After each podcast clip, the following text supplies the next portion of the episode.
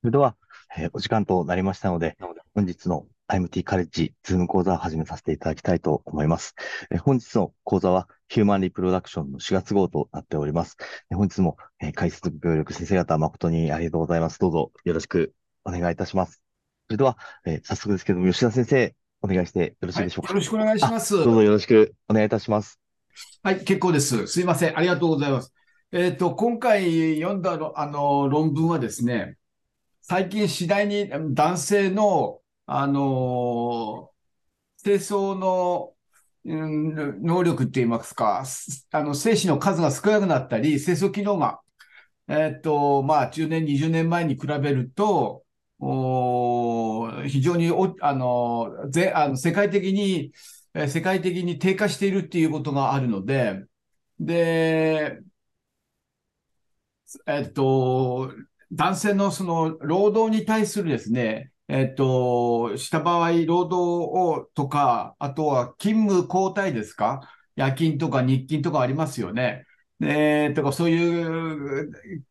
で、えっと、そういった、あの、労働を加えた場合の清掃能力はどうなるかっていうのが、あ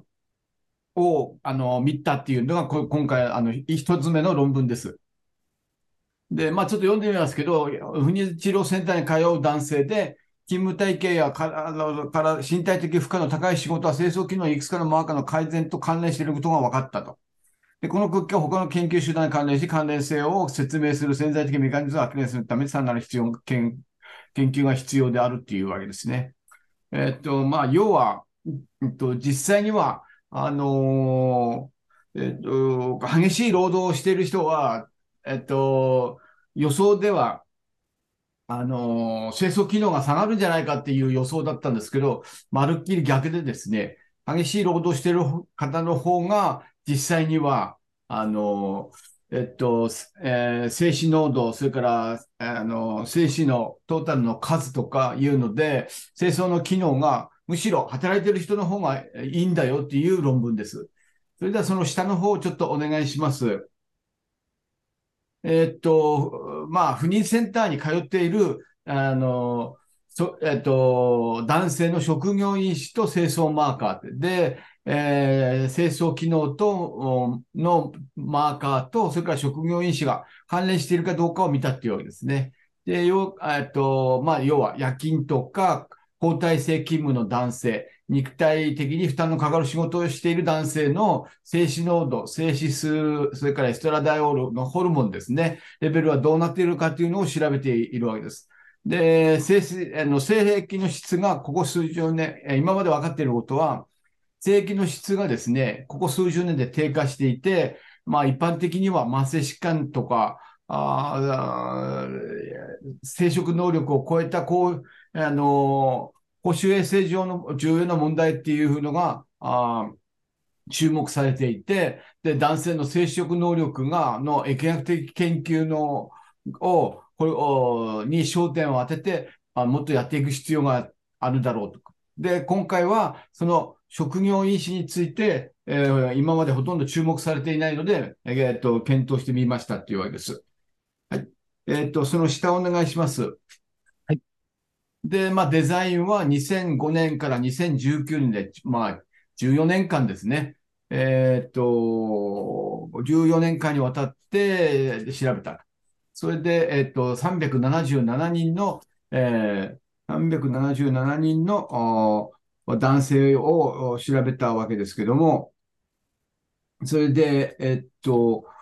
お重量の方法としては重量のものをもあ重量のあるものを持ち上げて移動したり、通常の通常のシフト、仕事中の肉体労労作に関するをあの自分でで申告するんですね。そしてアンケートに答えるっていうわけですね。で、精液のサンプルって言いますか、自分で精液は、まあ、WHO のガイドラインに沿ってそれを調べましたと。で、ホルモン検査も高層免疫測定報酬をして、えーねえっと、生殖ホルモンのレベルをあの調べました。年齢、BMI、教育、人種、喫煙、禁欲期間などは、まあ、強変数として、そして正規のパラメータを、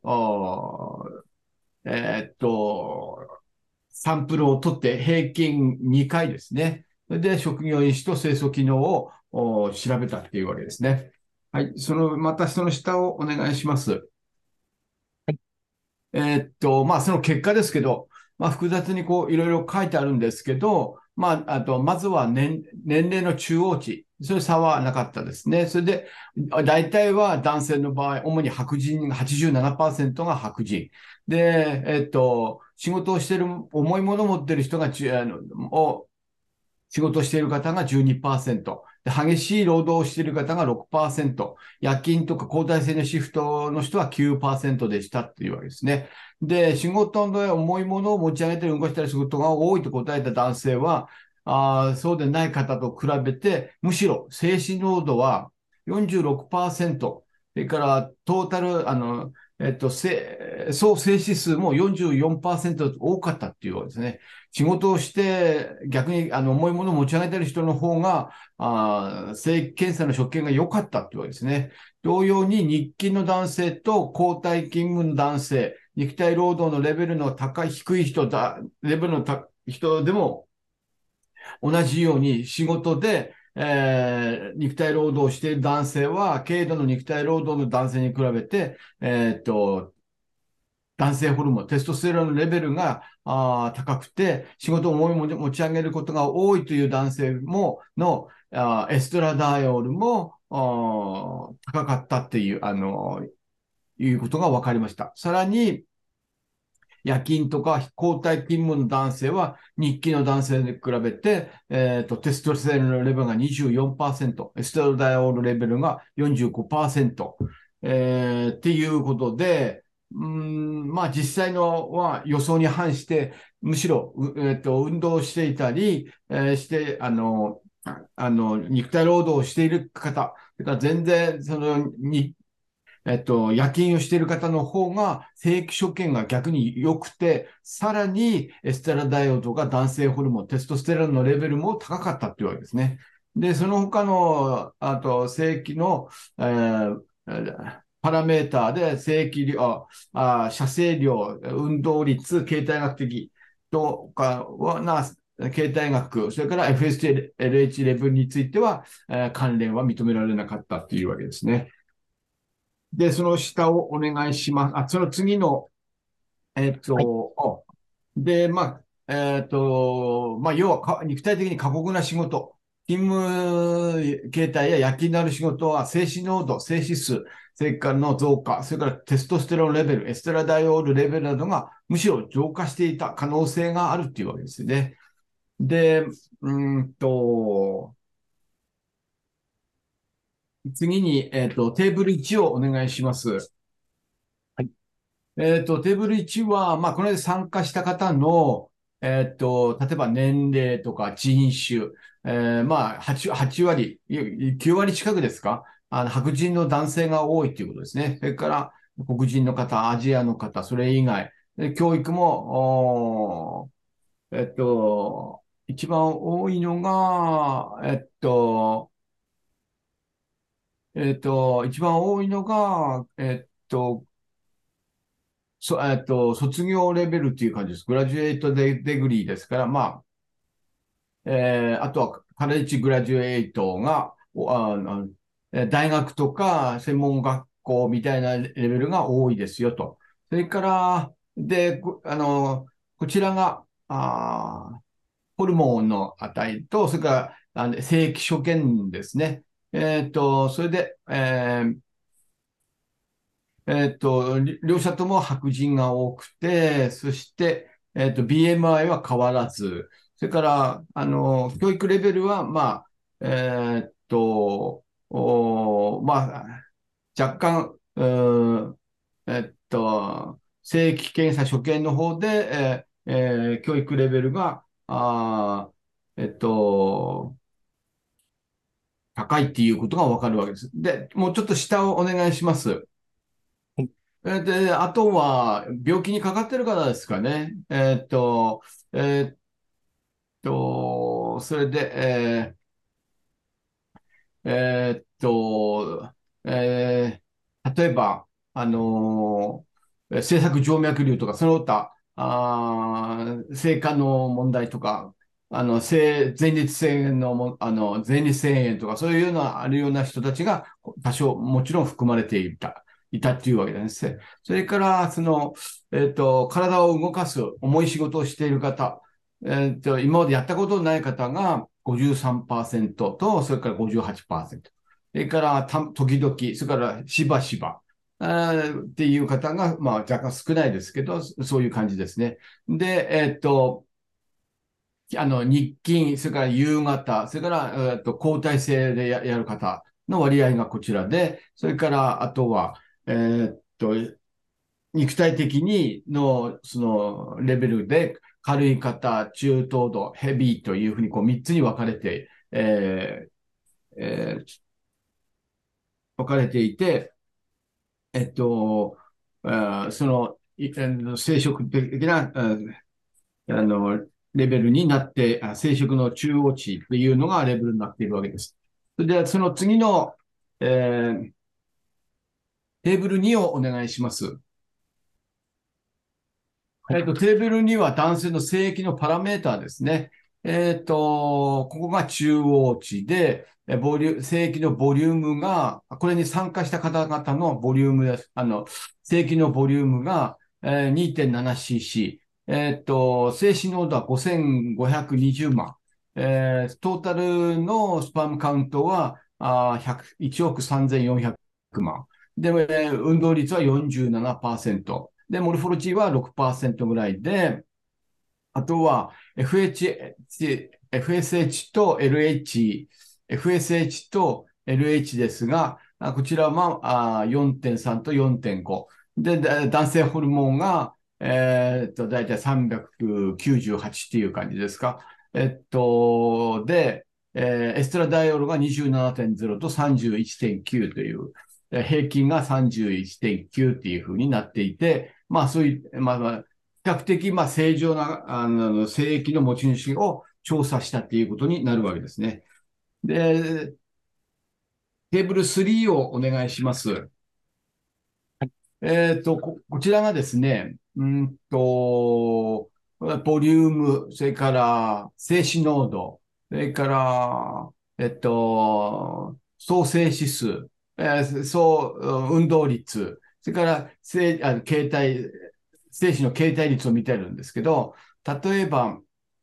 えっと、重いも、重いものを持つ仕事をしていると、それが never, sometimes, often ってなっていて、むしろ、おうん、えっと、いうふうになっていて、それをそれぞれ、えー、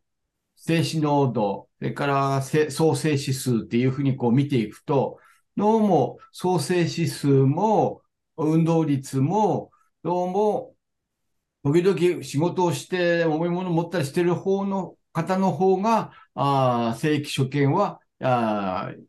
どうも良さそうだっていうわけですね。それから日勤、夕方、それから交代制勤務で見ても、例えば、えっと、静止濃度、静止濃度も、おそれから、あ総静止数も、おなんかは、むしろ、うんと、勤務交代をしていた人の方が、あ数とか運動率もやや高い傾向にあると。それから、その、え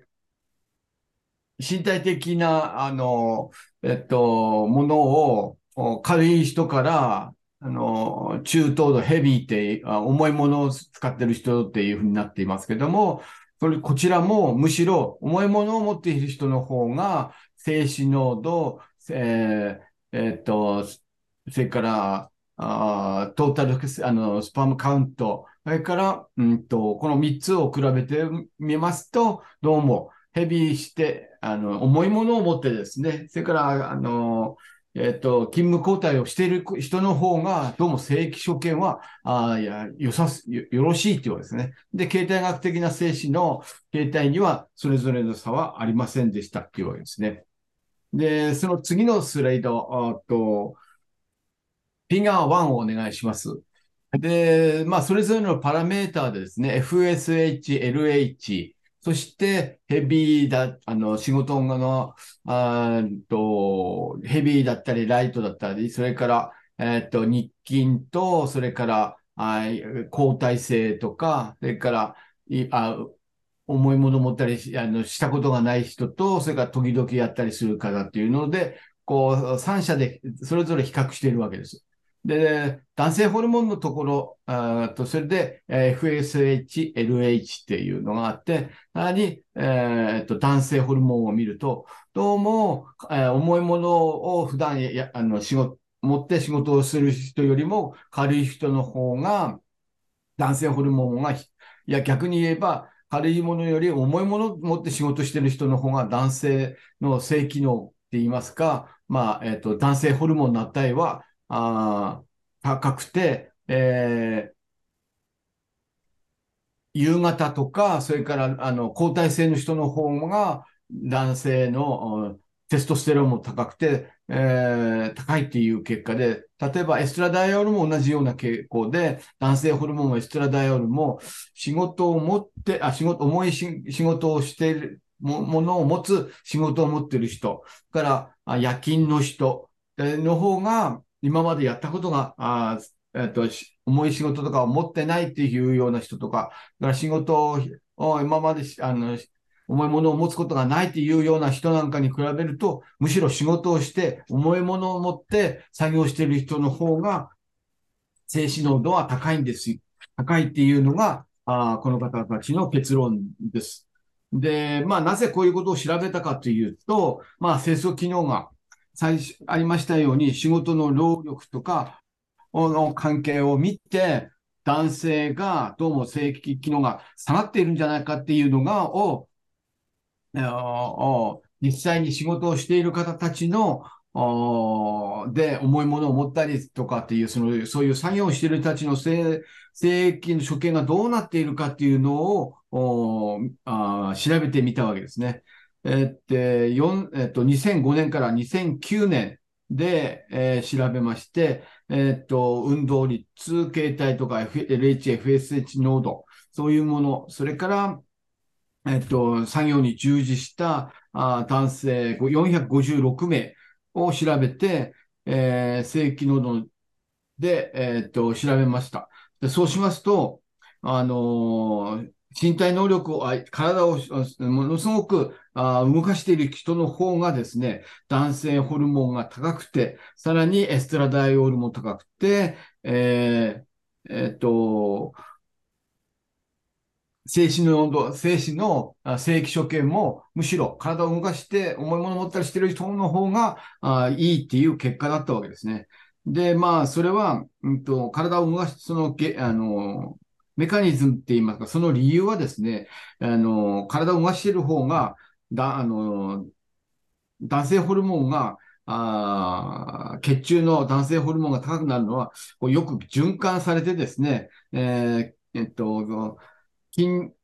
筋肉のタンパク質とか、あの、の代謝とか、それから性的機能、あなんか、それから脂質、骨代謝なんかも影響してですね、えー、仕事を、え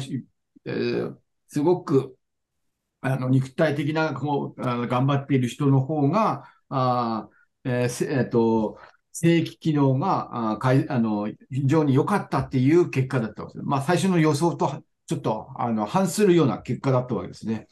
それで、しかしまあ、あの、なんていうんです。研究の、あの、リミテーションも多少あってですね、この人たちは、えっと、年齢がですね、比較的若い人が8割から9割ぐらいだったわけですね。で、そこにちょっと、あの、ひょっとすると、その、区割りの仕方に問題があったかもしれない。もっと、あの、均等にですね、年齢の分類を分ける必要があったかもしれない。2番目はですね、あの、自己申告なので、えっと、すべてアンケートで回答をするような方法だったので、そこにもちょっと、あの、今後、また正確性が欠けるんではないかっていうわけですね。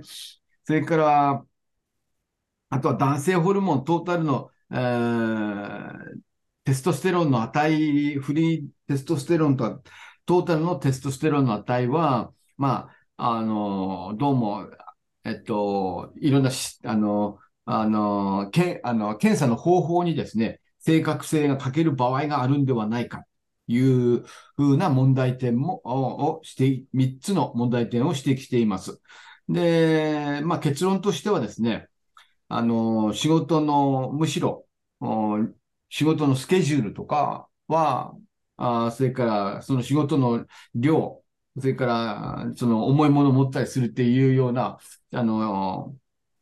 あの、は、あむしろ、あの、不妊、えっと、清掃の機能に、えあの、好影響をむしろ逆に与えてですね、あの、よく仕事をしている人には、うんと、重いものを持ったり、よく動いてる人が、の、せあの、性域の、あ精子のの、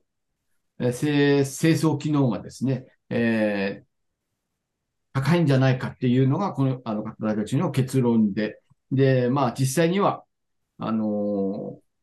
症例がもっと大規模な、あのー、症例とか、あとメカニズムについては、よりもっとあの研究する必要があるんではないかっていうのが結論です。えっ、ー、と、一つ目の論文は、あの、これ以上です。吉田先生、ありがとうございました。はい。吉田先生、引き続き、もう一編、お願いしてよろしいでしょうか？えっ、と、もうし、もう、次の論文はですね、えっ、と、卵巣予備機能の低い方ですね、女性の卵巣予備機能低い方に、男性ホルモン用作用を期待して、HCG を長期間、えっ、ー、と、260単位っていうのを毎日、えー、注射して、そして、えー、卵巣の機能が改善するんじゃないかっていう卵巣機能が改善するかもしれないというような、今までの論文があったようで、えー、っと、例えば、うんと、工場卵胞数が増えたりするのかどうかっていうような、それから、その LHO の、あの、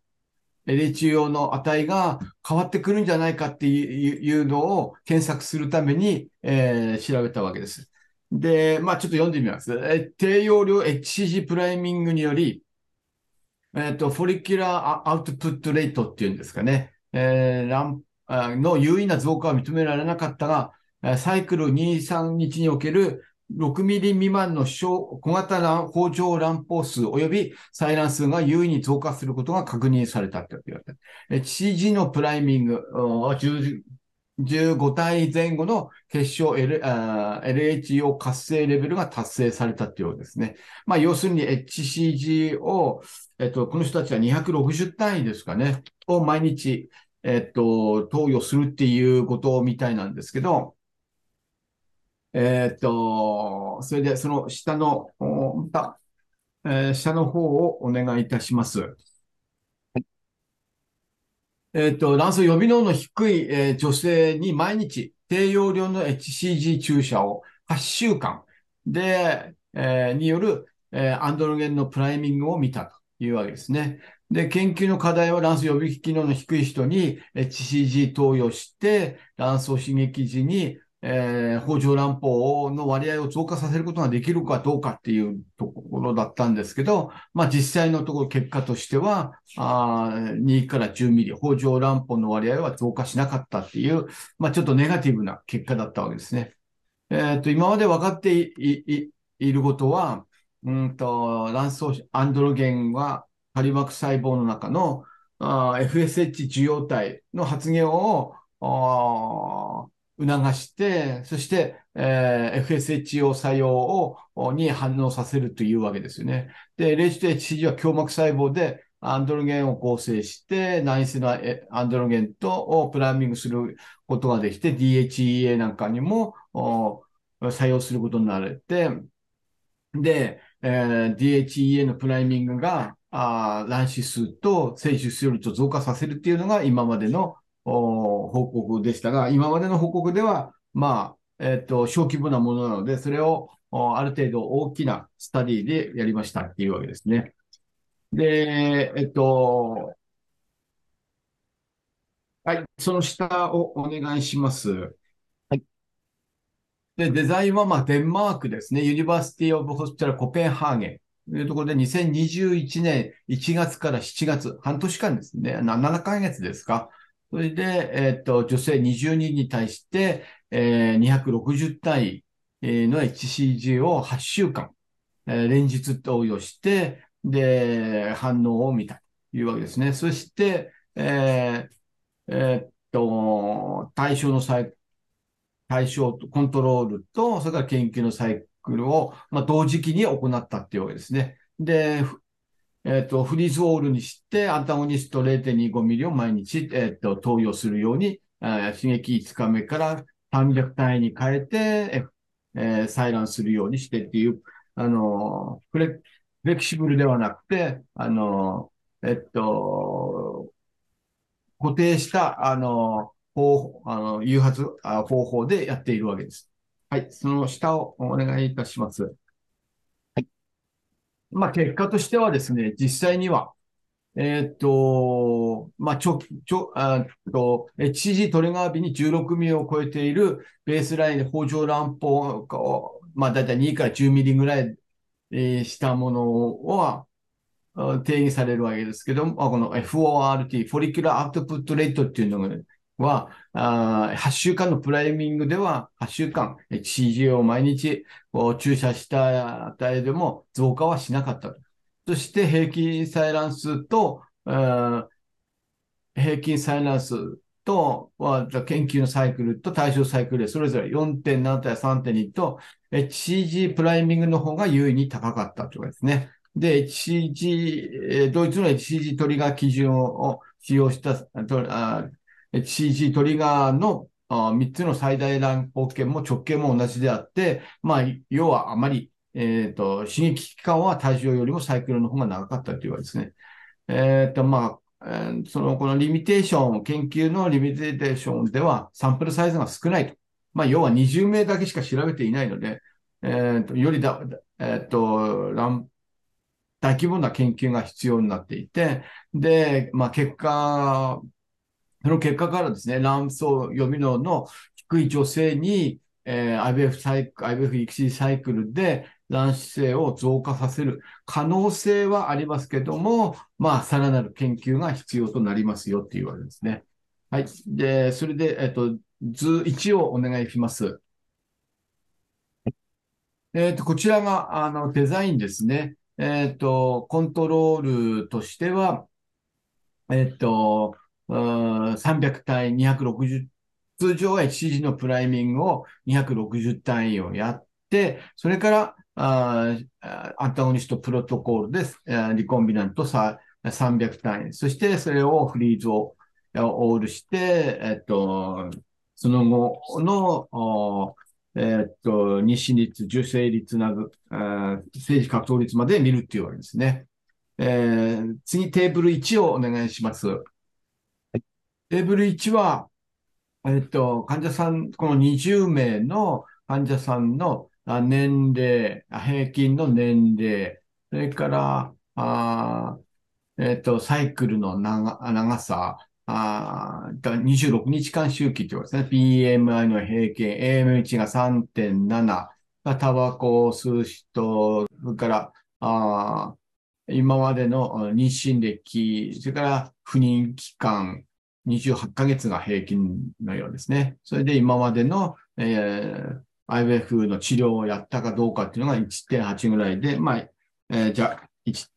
若干低い、あまあ、やった人も中にはいるっていうわけですね。はい、次の、えー、次の、あね、えっ、と、こちらが、えっ、と、プライミング期間中の、あの、HCG、HCG がこの青いところですね。HCG プライミングの値をこう見て注射していくと、まあ、14日目ぐらいに下がって、それからあとはあ LH の値ですね。LH も少しずつ若干上がってるっていう、上がってくるようになっているっていうわけですね。それからトータル LH ライクアクティビティっていうのが緑のやつで、まあ、えっと、LH のアクティビティ、HCG を打っていくと、どうも、血中のえっと、まあ、40日間ぐらいで、えー、血中の LHO 活性がも高くなっていくっていうわけですね。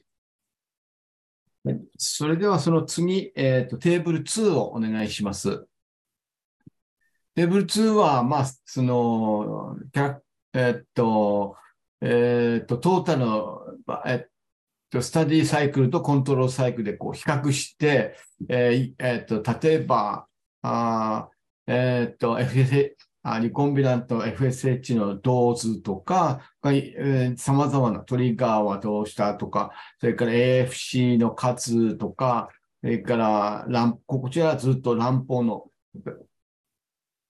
AFC のトータルの数を、まあ、それぞれプロットしているわけですね。で、この両者で差あと差が出てくるのは、えっと、ここですね。えっと、えー、乱歩の6から10ミリぐらいの場合になると、どうも、えー、コントロールとスタディで差が1.2対3.2ですけども、どうも、えー、差がありそうだっていうわけですね。またずっと下の方にお願いします。で、まあ、えっと、それ以外は特にえー、と差を認めていないのいないので、例えば10ミリ以上、10から20ミリとかいうのがありますけど、両者で、えー、と差は認めていません。はい、その次のスライドお願いします。で、その実際のあのアウトカムですけど、コントロールと研究デザインを比べると、えー、町はあ成熟率、えーと、分割率、それからあと、デイ2での、えっと、あの、良好杯の値とか、それから、えっと、デイ2の、あの、トータルの、あの、肺の値とかっていうのをこう見ているわけです。それからね、えっと、えっと、あとは、あの、廃盤法のガードの分類の、えっ、と、率とかを見ているんですけど、あどうも、うんと、あ Day5、Day6 での値は、どうもスタディで、あんと、あの、方が若干高い感じに、えー、になっているっていうような感じで、ただし、それぞれ、えー、優位さはあ認めてはいないようです。はい。次のテーブル4をお願いします。テーブル4は、まあ、新規第1日目の血中の、あえっ、と、ホルモンのレベルですね。AMH、それから、えー、一番上 AMH、インヒビン B、えー、それからアンドロステンダイオン、テストステロン、それから、あと DHEA、17OHP、それからプロチェステロン、エストラダイオール、FSHLH っていうような値をこう調べてみているんですけども、まあ、あコントロールと、えー、研究レベルでもあんまり差はあ認められていないっていうことであります。で、今までの報告では、あのあの考察になりますけども、今までの報告ですと、HCG のプライミングで、えっと、どうも卵巣機能が復活して、えー、えっと、テストステロンの値とか LH を活性が高まるんじゃないかっていう報告があったんですけども、今回の研究では、えっと、長期の HCG の投与は、あ卵胞のサイズにはあんまり影響せず、しかしまあ、卵巣のアンドロゲンのレベルが若干上昇して、そして、うんと、えー、っと、FSH のレセプターがですね、えー、レセプ FSH レセプターが上昇してで、その感度が上がっていくんじゃないかとで。そして DHEA とかテストステロンなどが上昇するようになるんだろうというわけですね。で、そのため、そとその、その、そのために、その FSH、えー、リセプターのあの濃度が高くなってくるために、どうもアンドロゲンも実際には高くなっていくんでしょうというわけです。で、まあ、実際には、あの、直接的、それから間接的な、その HO 活性の上昇っていうのは、えっと、卵胞のサイズの上昇の変化っていうのには、あなっていく可能性があるっていうわけですね。で、えーその北条乱歩の数を上昇させて、そして、えっ、と、エレチオ活性も上がっていくんだろうというふうになっているわけです。で、まあ今回、まあ結論としてはですね、エレチオ活性が、まあどうも、えー、調べてみると、エレチオ活性が上がって、えっ、と、採卵に結びつく卵胞数もあ少し上昇が見られたっていうわけですね。で、えっ、と、6ミリ以下のあアントラフォリクルの数や、それから LHO 活性の上昇は、あある程度、上昇がある程度認められて、まあ、この、あの、方法 HCG のプライミング260単位ですけど、それを連日にローレスポンダーの女性にも使用することが、今後、えっ、と、選択肢の一つに加えることができるんではないかっていうのが、あこの方たちの結論です。2番目の論文の、あのー、報告は以上です。それでは、吉田先生、本日も誠にありがとうございました。ありがとうございました。どうも。ありがとうございました。それでは、えー、続きまして、横田先生、お願いしてもよろしいでしょうか？はい、お願いします。少々。まあ、この論文はですね、至ってシンプルな内容の論文ですですね、えー、まあ、あ凍結肺じゃなくて、えー、切迫流産、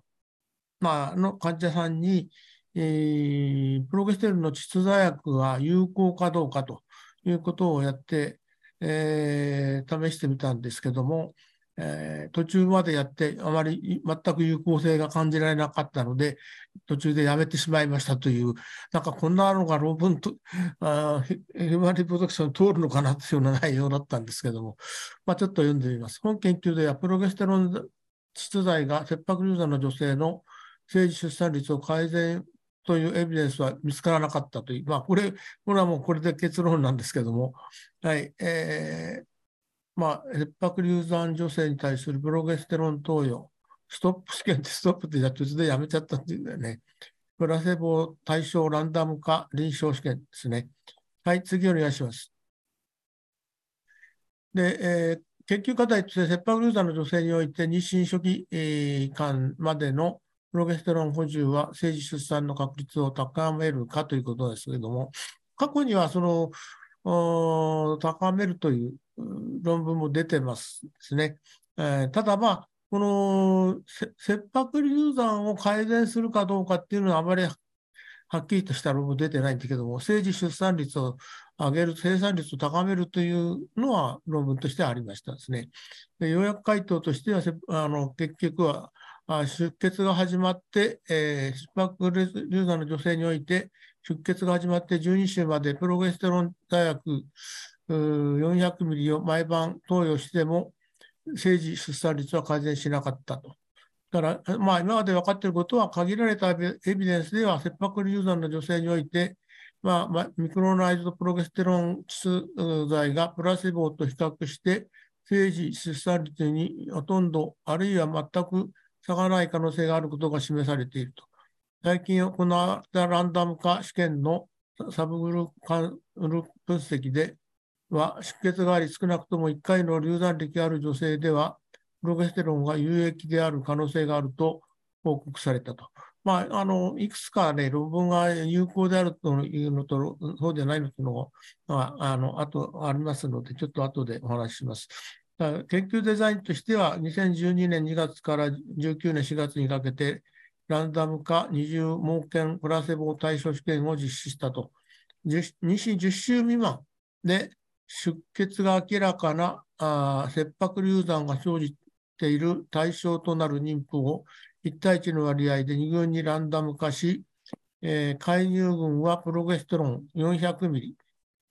のチスペッサリー、対象群はプラセボ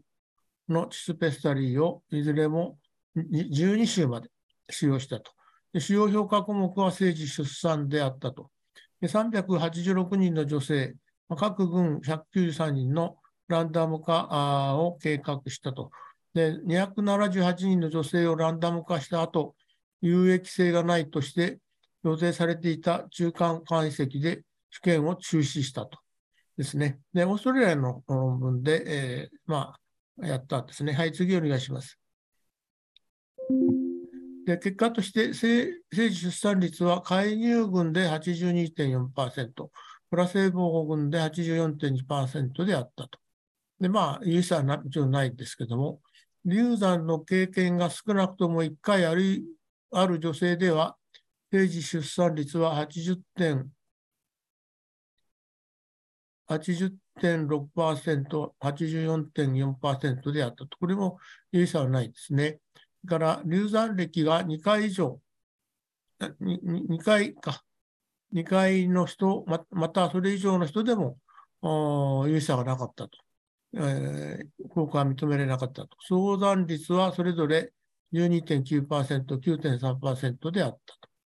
出生時体重の中央値はそれぞれ 3310g、3300g であったと。これも差がなかったと。で、えー、まあ、今回の研究のリミテーションとしては、単一施設で行われ、中間解析で競争に中止されたため、予定されていたサンプルサイズに達しなかったと。まあ、ちゃんと反省はしてるんですけどね。から結果が示すものとしては、切迫流産の女性におけるプロゲステロン窒素剤薬の治療効果を支持するエビデンスは見出せなかった。このような状況において、プロゲステロンは切迫流産に対してルーチンに使用するべきではないと、まあ、断言しています。過去に流産したことのあるような切迫流産の女性における治療効果については、さらなる研究が必要であるということで、これはあの、うん、2019年にイギリスでやっぱり同じような研究をしていまして、えー、まあ、切迫流産に効果はなかったけど、まあ、その2回、3回、えー、流産の経験がある人には多少効果があるんじゃないかという報告もあります。ただし、イギリスの論文では、12種じゃなくて16種まで、まあ、窒座薬を投与して、座薬も400ミリでなくて800ミリ投与して、まあ、そういうような量を増やしたり、期間を長くすると効果が出るかもしれないというようなことも言っています。で、えー、またあと、あとココランのレビューではまた違うことを言ってますので、またあと後でお話しします。はい、次お願いします。まあ、最初は1324人が、まあ、まあ、登録されたんですけども、ここで 1046人が、まあ、いなくなっちゃって、えー、結局、受けたの、ランドマイズしたのが278人で、139人ずつに分けて、振り分けて、それから4人、まあ、6人が、まあ、ドロップアウト、こちらが3人ドロップアウトして、最終的に136人と133人が、あ分析に参加したということですね。はい、次お願いします。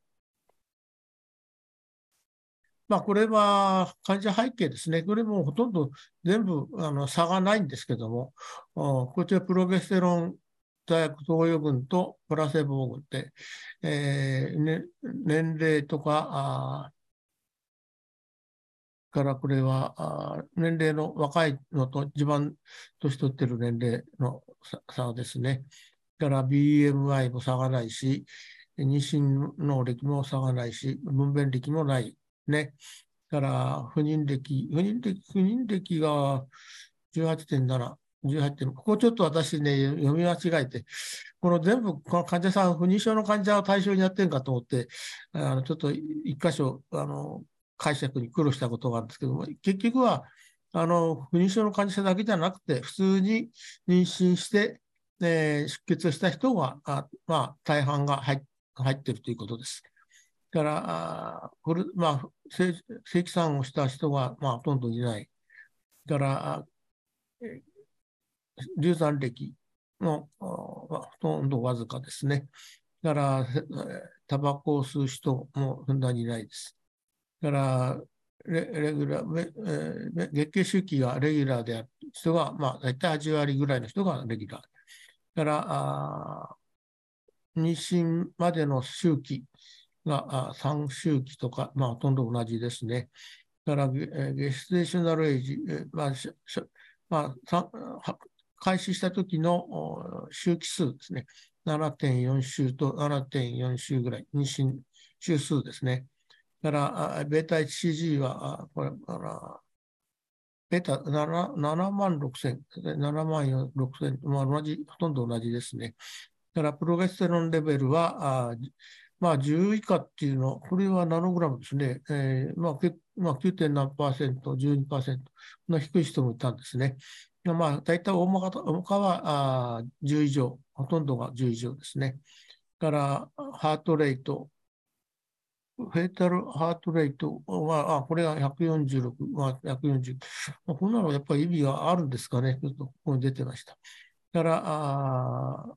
サプリメント使ってるかどうか、ビタミン、ビタミンとかサプリメント、まあ、8割ぐらい、9割に近い人が使っていたと。から、あガス21スコアベースラインっていうのは、これはあの、デプレッション、まあ、精神的な健康状態を調べる、まあ、方法なんですね。デプレッションとか、心配、心配スコア、うつスコアからストレススコア、この頭文字を取って DASS スコアっていうのがあるらしいですね。それもほとんど差がなかったということです。はい、次お願いします。で、これが、まあ、一応、IDT 解析で、えー、ライブバー数も差がないし、えー、12週以前の、これは、10段ですかね。あのうん、まあ、これも8.5%で差がないです。12週から20週の、あ、まあミス、ミスキャリティだからそう、これはまあ、流産ですね。ねまあ、この同じ差がないです。で、20から23週でも差がないし、プレタームバースも差がないですね。だから、35週以前の相談から32週、28週、すべて差がありません。から、まあ、妊娠週数に対して字が小さいということもちょっとそこ差が少しあるような気がしますけど、まあ、有意差はないですね。で、プローブも差がないですね。から、プレタームレイバー、ああ切迫相談も差がないですね。で、から、アンテパルタムは、まあ、分娩前の出血も差がないですね。から、GB えー、ゲステーショナルで、まあ、妊娠糖尿病もないです。からあゲゲステーショナルハイパーテンション、妊娠性高血圧症も差がない。クレクランプ性も差がありません。だから、静脈血栓症もないし、えー、ポストアントラルデプレッション、まあ、分娩後のうつも差がないし、経窒分娩からあ補助補助分娩、まあ、吸引とか監視分娩ですね。まあ、それも差がないですし、から、あこれは、まあ、選択的な帝王切開とか、緊急帝王切開。から健康、先天性の奇形。から、俺は新生児の保育器での過労のことですかね、ナースリーアドミッションなんていうのはね、もまあ、いずれも差がないですね。から、ネオナタール、まあ、新生児化死亡もなし、差がないです。はい、次お願いします。だから、あ、これも同じの続きかな？続きですね、これもね。生まれた時の週数が38週、9週で差がないです。バースウェイトも差がないし、まあ、デプレッションスコアが、あ心配スコアあ、ストレススコアも差がないし、だからまあ、これは分娩、インター開始して、開始時の終わりか。インター開始の終わり。だから分娩、これはまあ、あ座薬を使ってた最終的なあデのスコアですね。だからこれは分娩後のデプレッションは、アンクサイエティ、ストレスも差がありませんですね。はい、次お願いします。から生児出産率に関するサブグループ解析ですけども、まあ、これも、うん、ミスキャリッジが、まあ、これもちょっとなんかね、分かりにくいんですけどね、あ、の流産が回数がない人が69人いて、えー、ちゃんと生まれた人が58人、84%が生産率という、そういう解釈みたいですね。でこれもまあ差がございませんし、1回以上の流産歴があっても、えー、差がなかったと。それから、まあ、ここがね、私ちょっと非常に苦労しちゃったんですけど、現在の妊娠に対する不妊症、なんだろうなと思ったんですまあ、これ結局は、あのーこのグループの中には患者さんはほとんど不妊症の患者さんじゃなく、まあ、わずか十数パーセントで、ほとんどの人が不妊症じゃなかった人ですね。84%、5%が、まあ、不妊症でなかったということです。でこちらで、不妊症でない人で、政治出産した人が84.9。不妊症だった人が76点、若干低いですけどね。まあ、こちらはあまり差がないですね。だから、マターナルエイジは、あで40歳以前では、未満では81.7%が政治出産です。40歳以上では5人しかいないんで、まあ、全部、全部政治出産ですね。まあ、こちらも、まあ、差はありませんでした。ベースラインプロゲステロンレベルも25ナノモルっていうのは、これ7.6ナノグラムかな？パーミリリッターで直すとね、7.9か。えー、7. 7.9ですね。これ7.9で、この50が15.7、15.7グラムですね。50がですね。だから、あこれも両者、プラセボとプロゲステロンの差はありません。なら、ゲステーションアットレカレント。ああリクルートあ、参加した時の周数ですね。募集した時の周数が8週前が78%、8から10週が89%。まあ実際にこれが政治出産率ですね。ここに書いてある。なんか分かりにくいんですけど、すべて政治出産率を表しています。はい、次お願いします。はい。まあ、これが、あフォレストプロットですね。これでももちろん今までほとんど全部、えー、有意差ないものですから、あこちらのプロゲステロン投与したのとプラセボの方では、まあ、ほとんど全部が1をまたいでますので、まあ、この、ここはちょっと若干、あプロゲストン投与が2回、2回流産、過去に2回流産した群がちょっといいようにも見えますけども、やっぱりままたいでますので、えー、有意差はないということですね。じゃで、あのー、コクランのレビューではですね、2018年あ19年にですね、あのー、流産の経験のある人には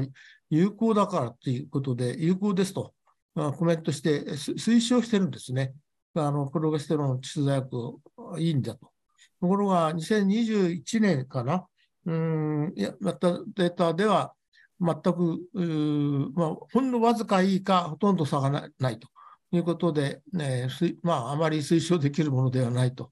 ねまあ、そんな国蘭のレビューではそう訴えています。で、あと、まあ、あの来週、あのまた同じようなあの論文を林先生が解説してくださるかと思うんですけど、それはあの流産じゃなくて、普通の凍結肺の移植で排卵周期の場合は、有効かどうかっていう論文だったんじゃないかと思うんですけど、来週また林先生の話、楽しみにしたいと思います。はい、次お願いします。で結論としては、21年あ、国論レビューではランダム試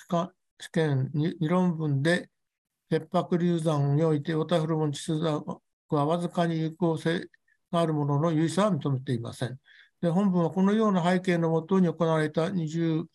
盲検試験であり、切迫流産における黄体ホルモン窒素剤の有効性がなかったことを示していますちょっと次、お願いします。1枚、もう1枚。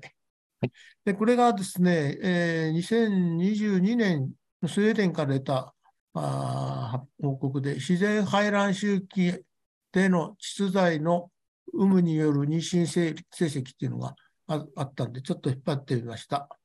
から、ヒューマンリプロダクションで、えー、2013年か18年にスウェーデンの2つの大学病院で自然排卵周期移植を実施する500名を対象にして、移植日当日から窒剤、ルティナス100ミリ2回、えー、を使用する群と使用しない群、ランダムに分け、前方指摘に検討したと。でこれもだから、窒剤ありとなしで、ほとんど年齢とか BMI とか P4 値、えー、で差がないんですけど、これでは妊娠率は優位に資材を使った方が高いですね。だから流産率もちょっとあの資材使った方が低いそうに見えるけども、まあ、優位さはなかったですね。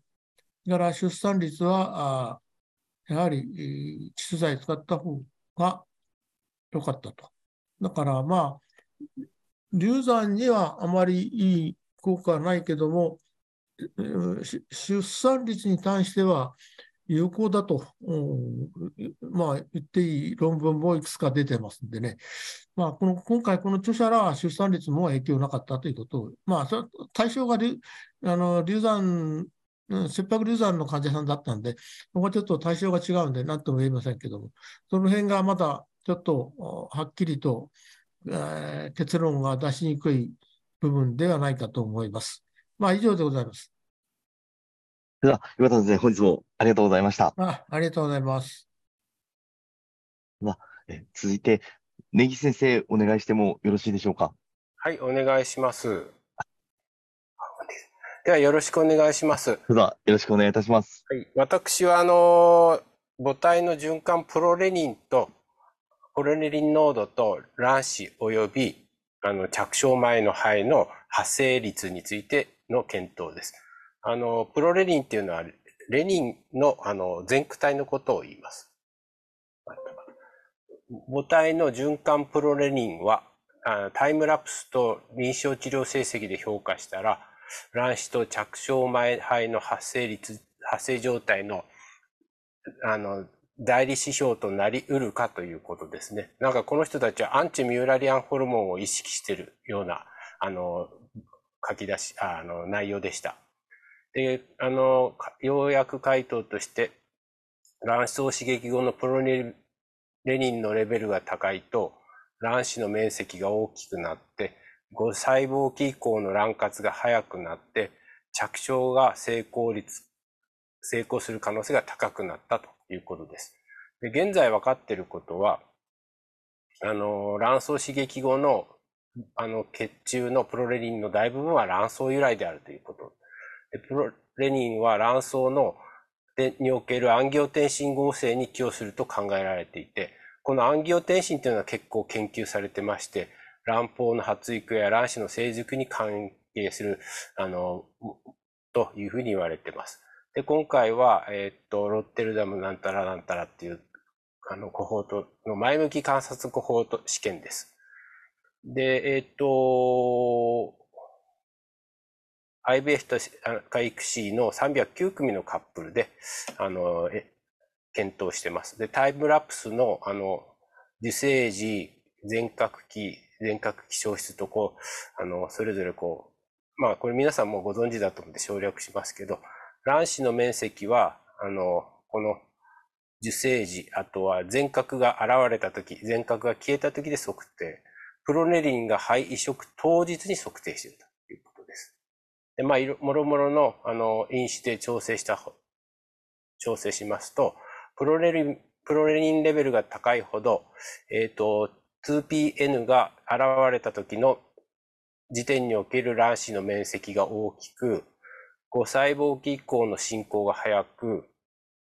あとは、あの、移植前の成績で言うと、受精数が多く、受精卵数が大きくなって、着床率ですね。これは、あの、移植後ですけどね。着床率が高くなるということでした。ただし、着床率は高くなったんだけども、あの、生児出産率とは関係なかったということです。で、結果が示すものとして、プロニリンなどの、あの、テカセル由来の臨死は、卵子成熟と肺発生の内分泌メカニズムの根底にあるものを解明するのに役立つと考えられると。特にプロレニンは、あの、とあの重要で、あの、今後、肺の選択への改善や着床、妊娠転機の予測において大きな価値を有していると考えられるということです。でちょっとプロレニンについてあの調べてみたのであの説明させていただきます。えっ、と血中濃度は黄体期にであの継続して上昇し、妊娠してからも上昇していくということが分かっています。で、主な産生部位は黄体か胸膜細胞で、あの、グナノトルビンの刺激によって、あの、産生が促されると。そういうわけで、応体を変えた妊娠ではプロレニンの上昇はないということですね。まあ、ここら辺でちょっと HRT 周期の、あの、応体がないことによる、あの、妊娠以降の合併症が高いのがピンと、あの、頭に浮かったんですけど、まあ、こういうことです。あと、プロレニン濃度は血清の約10倍高いということで、ただ、この卵巣プロレニンの生殖における役割は明らかでないということです。でプロレリンってなんか面白い形して、これがプロレリンなんですけど、なんかあのコーヒーポットみたいで、で蓋があるんですね。で、中のこの緑の支柱があのアクティブセンターって言って、あのこれ、この蓋が取れて、あのこのアクティブセンターが現れないと活性化しないというらしいんですね。で、この活性化するメカニズムには2つあって、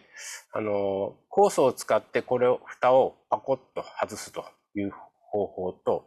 あとは、この細胞の表面に、これ細胞膜なんですけど、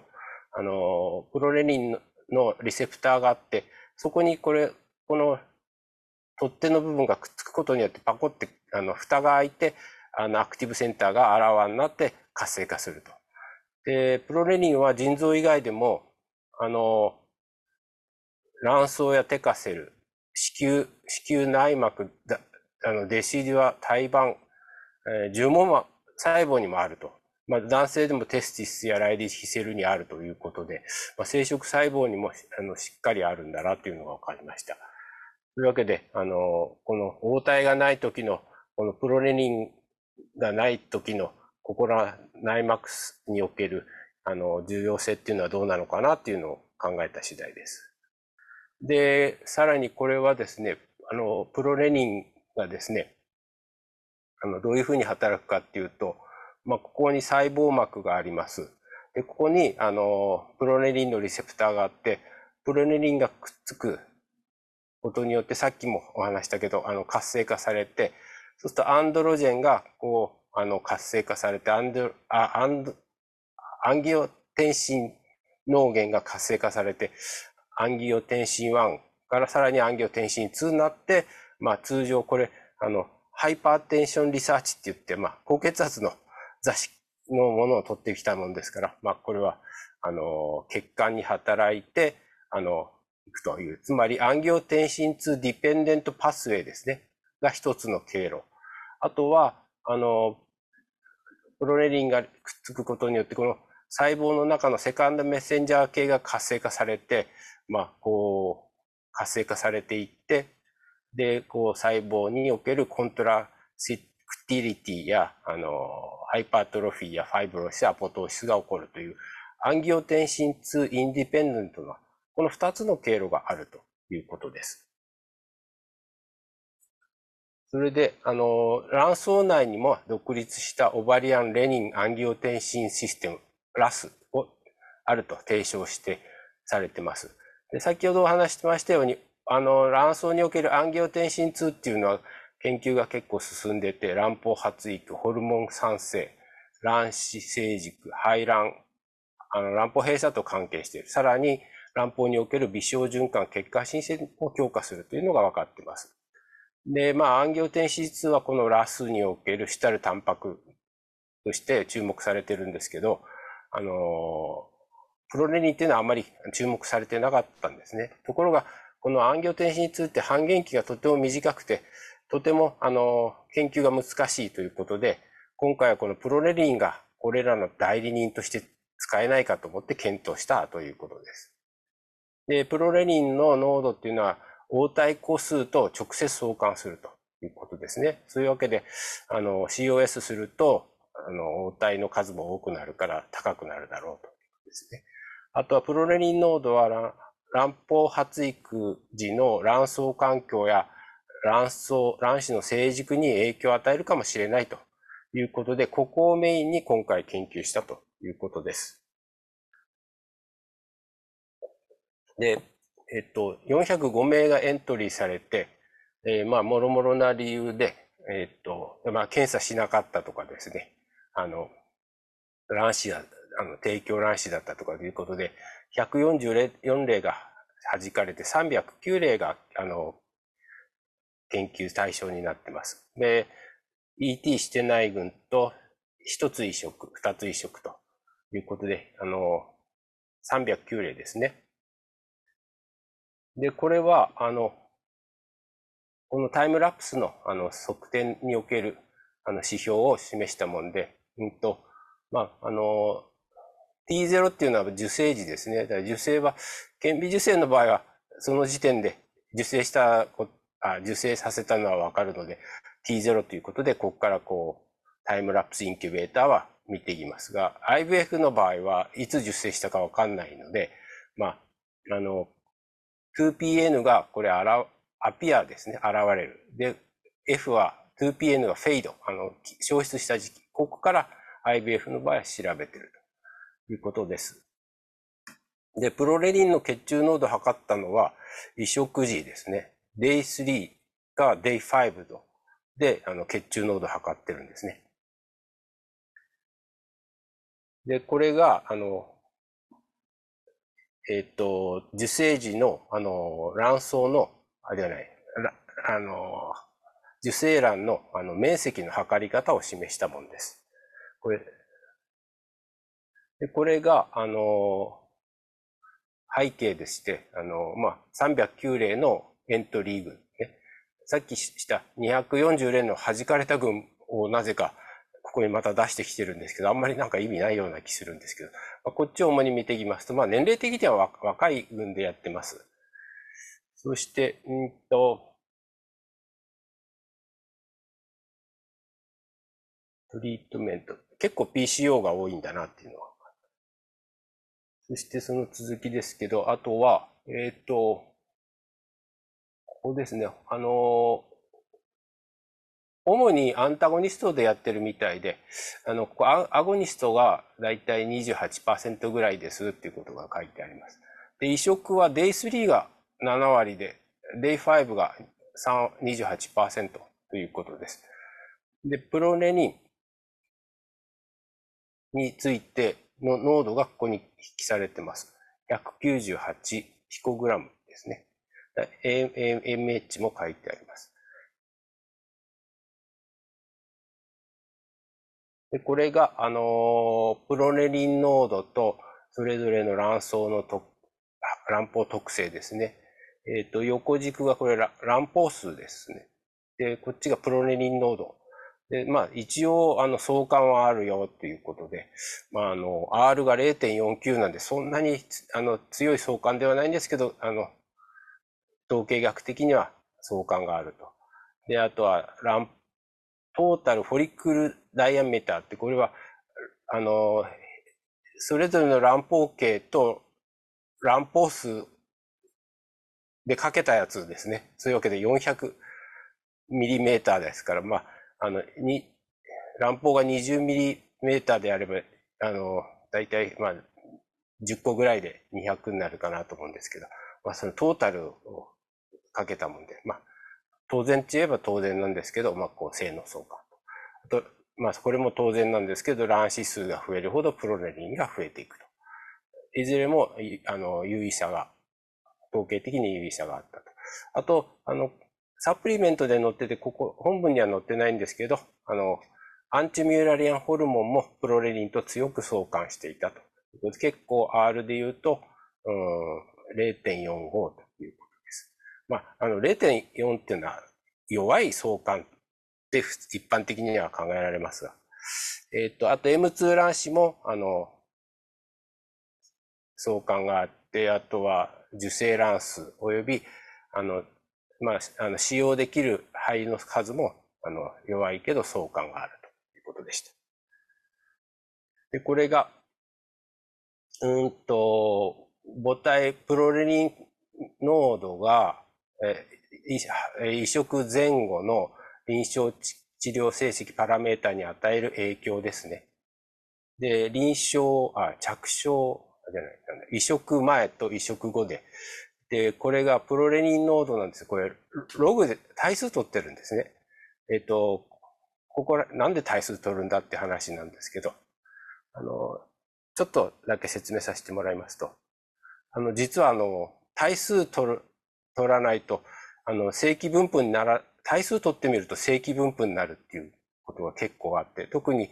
あの、生体の仕様なんかを見ると、あの、まあ、これ、あの、あるところから引っ張ってきたんですけど、血清 IL2 の受容体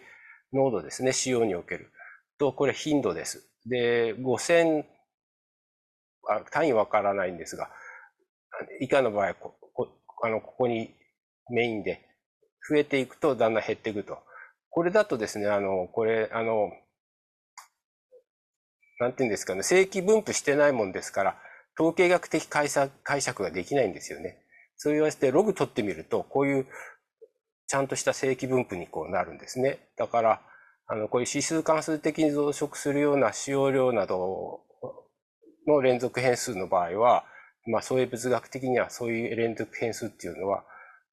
ロガリズム取ってみると、正規分布に従うことが多いということで、よくやる手法で、これログ取ってみるということで、そうすると正規分布になって、統計学的解析ができるということです。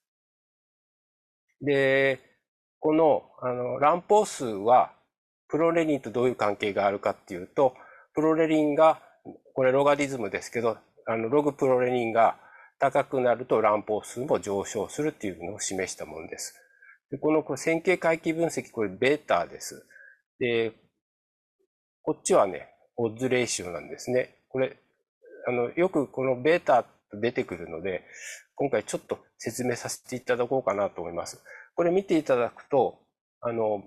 こっち、ああの、偶然っていうか、全部連続変数なんですね。乱歩数、あと直径のミリメーター、採卵数、あとメタフェイス2の卵子数、あと受精数、受精率、あと使えてる卵子数とかですね。まあ、これ連続変数なんですね。で、こっちは、あの、あるかないかなんです。ベータ HCG で妊娠反応が出たか出ないか、あの GS が見えたか見えないか、ハートビートが見えたか見えないか、生産があったかないかですね。で、そういう、こっちはね、あの連続変数じゃないんですね。あるかないか。で、この二つの違いで、このベータにするか、オッズレーションにするかっていうのが変わってきます。えっと、これが多変量解析には大体3種類あるですね。今言ったように、あるかないかっていう二変数の場合が、これロジスティック解析って言って、これオッズ比を使って表現します。連続変数の場合は、多重解析って言って、あの、線形回帰分析ってよく言いますけど、この回帰係数って呼ばれているベータを指標にしていきます。あとは生存曲線の場合は、あの、ハザード比ですね。で検討します。で、この連続変数、ちょっとせっかくだから、あの、僕も勉強し直して皆さんと共有しようかなと思って、よくこのデータ出てくるもんですから、あの例を挙げさせてもらいますとですね、まあ、人とアリと猫と象が乗っている船があったとします。で、その船の総重量を人の数、猫の数、アリの数、象の数から予測する式を作ろうという話になります。この総重量を y とします。で、この α は誰も乗ってない船の量。で、この x っていうのが独立変数、説明変数ですね。これ人の数でしたり、アリの数。この y は、えっ、ー、と目的変数、船の総重量ですね。で、こう、このベータがですね、あの、この回帰係数で、この X に対する重み付けをします。例えば、あの象がですね、この象 X4。1頭乗ってても、アリが1万匹いても、圧倒的に象の1頭の重みの方が多いわけですよね。そういうわけで、その重み付けをするために、ベータの数を調整して、これを、あの、考えていくわけですね。そうやって、このベータの値を決めていって、一番あのフィットするのを、あの、コンピューターで弾き出してくれると。こうやって、あの、連続変数の場合は、このベータが優位か優位じゃないかということで見ていきます。話は戻ります。例えば、この乱歩数を予測するのに、まあ、このクルードの場合はこれ単変量解析になりますから、このログプロレニンだけで、1個だけで説明すると、このベータが3.85という値で、まあ、これ優位差があるということです。で、アジャスティッドの場合はどうするかっていうと、これは、ここ見ると、あの、年齢と、あの、スティミュレーションの方法とか、あの、採卵の比とか、そういう、あの、変数を、で補正したもんですね。そうすると、やっぱり3.74ということで、これも有意差があるというふうにやっていきます。そういうわけで、あの、乱歩数や、で、これプラスの場合は、当然ですけど、あの、これがプラスの場合増えていくと。で、一方、このマイナスの場合は、あの、例えばこれ、受精率が、あの、悪くなると当然ですけれども、あ受精率に関して言うと、プロレリンが、あの、高くなると、逆に受精率は下がってくるというふうに、あの、解釈されます。トータルフォリキュラダイミターに関しても、あの、51ベータですね。と、これ有意差で、あの、 adjusted させても有意差があると。えっ、と、卵子数に関しても、あの、有意差があって、やっぱプロレニンが増えるほど、卵、採卵数も多くなるし、 metaphase 2の oocyte も多くなるし、受精卵数も多くなると。あと、使える卵子数も多くなると、いうことで、これはどっちも、あの、多変量解析してもそうだと。で、あとは、移植後のあのパラメータで言うと、妊娠反応は、あの、単変量でも多変量でも、あの、あの、ログプロレニンが高くなると、あの、オッズ比が、あの、高くなる。ログプロレニンが1上がると、オッズ比が、あの、1.79倍高くなるということを意味しています。えっ、と、その他、ゲステーショナルザックに関し、があるかないかに関しては有意差なかったですし、ハートビートに関しても有意差なかった。ありそうなんですけど有意差なかったですね。リブバースレートも有意差がなくて、まあ、あの、キュムラティブプレグランシまあ、最終的に妊娠したかどうかっていうと、あの、クルードな場合は有意差あったんですけど、あの、 adjusted させると有意差がなくなってしまったということです。でこれは、えっ、ー、と、エンブリオスコープを使って卵子サイズをですね、あの、見たもんですけど、この卵子サイズ、えっ、ー、と、受精時が、えっ、ー、と、1476マイクロ平方メーターなんですけど、これが、あの、2PN が発現消失に従って、あの、小さくなっていくと。で、縮小率で言うと、あの、26と、毎時間26マイクロ平方メーター減っていくということで、これを、あの、それぞれについて、各症例について見たものがこれで、まあ、ほとんど、多くの場合、こう、低下していくということが分かっています。で、あの、ここにはデータ載ってないんですけど、大きな卵子ですね、受精時に大きな卵子ほど、あの、ここでの、あの、消失時での、あの、このシュリンクの率が高くなるということがあの、分かっているそうです。で、これは、えっと、エンブリオスコープにおける、あの、時間ですね。あの、2PN が現れる時間、あの、消失する時間、2細胞期、3細胞、4細胞と、まあ、それぞれに至るまでの時間が記されています。で、次が、これがまた、あの、プロレニンの、あの、濃度が、えっ、ー、と、この時間ですね、あの、受精時間。に対してどういう影響を与えるかということを示したもので、あの、クルードでもアジャストでも、あの、これはあまり、あの、影響なかったんですけど、えっ、ー、と、2PN が現れる時間に関しては、プロレリンが高いと、あの、あ、あの、あ、オーサイトエリアだ。ごめんなさい。あの、卵胞、卵子の面積、受精卵の面積が、あの、高くなるとことですね。で、シュリンクレートに関しては、えっと、プロレリンが高くなると、あの、シュリンク率、収縮率がより高くなるということが、あの、示されています。その他、あの、2PN が消えるまでに関しては、有意差はなかったということです。でこれは、あのそれぞれの分割時間が、あの、早くなるに従って、プロレリン濃度が高くなることを示しています。例えば、えっ、ー、と、特に、あの、これですね、5分割以降ですね、が、あの、プロレニンが高くなると、あの、5分割になるまでの時間が有意にあ、ここは有意じゃない。ここか、ここですね。あの、 adjusted させると有意に、あの、短くなると。で、6分割に関しては有意差はなかった。これ、あの、黄色のラインはこれ、間違ってます。7分割に関しては、あの、 adjust させると、やっぱり有意に、あの、ログプロレニンが高くなると短くなる。最終的に、あの、エクスパンディッドブラストシストになる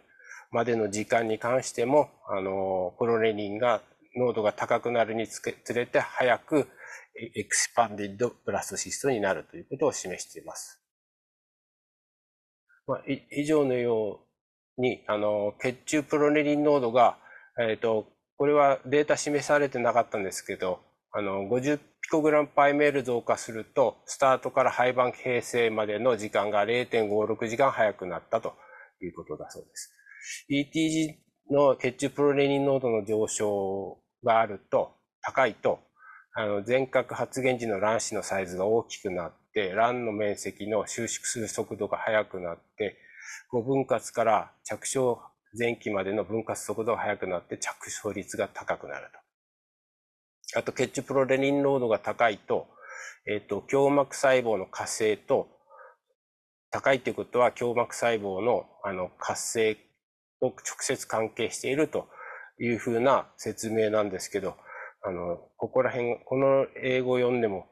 それを日本語にこう訳したんですけど、あの卵子の数やサイズや取れた卵子数や M2 数使用した配数がここれの卵胸膜細胞の活性とどういう関係あるんだろうと、この英語の文章がどうしても頭に入らなかったんで、英語の文章をちょっと載せさせていただきました。あと、受精能とは関係ない。つまり、受精率との関係は認められなかったということです。で、プロレリンは、しまった。下げます。えー、HCG 注射後、4から6時間後にまあ、肺移植のあたりでピークとなったと。今回は Day3 でピークとなったと。で半減期は8時間ぐらいということで、あの、アンギオテンシン2もこれらの効果に寄与しているのではないかというふうに言われています。ここら辺はまだ未解決な部分ということです。あとはこんな、あの、ことが分かっているらしいんですけど、排卵の、あの、トリガーより卵子のボリュームが減少してくると。あの、このプロセスは原数分裂を引き起こしている。引き続いて起こると。あとは、体積の調節が破綻すると、受精卵は廃盤法になれないというですね。これが、つまり、シュリンクが良くないと廃盤法になりにくいということをあの示す論文があるそうです。あとは、アンギョテンシン2は卵子の原数分裂を引き起こして、これ吉村先生の発表らしいですけど、この過程における卵子の収縮に寄与しているのかもしれないということで、これはプロレニン濃度が高いと卵子体積が減少して5分割期以降の肺の発育が早くなることを説明するものだろうと彼らは考察しています。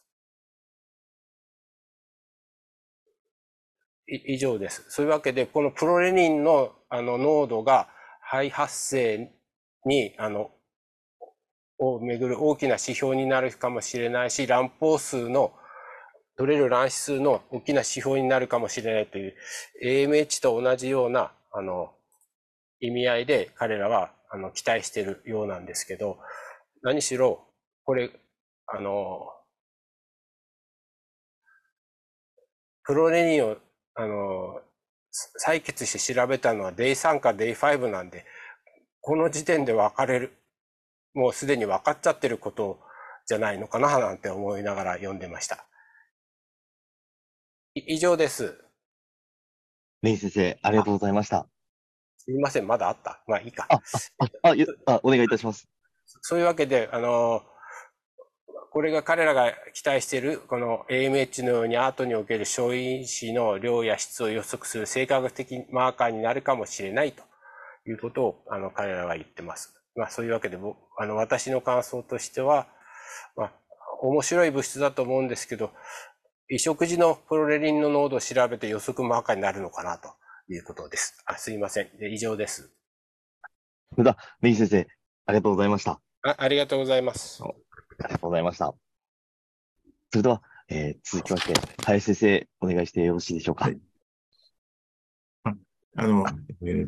ろしくお願いいたします。まず、あの、ちょっとあの、お知らせなんですけども、先週私があの、えっ、ー、と、更年期のあの、ホットフラッシュに対する、あの、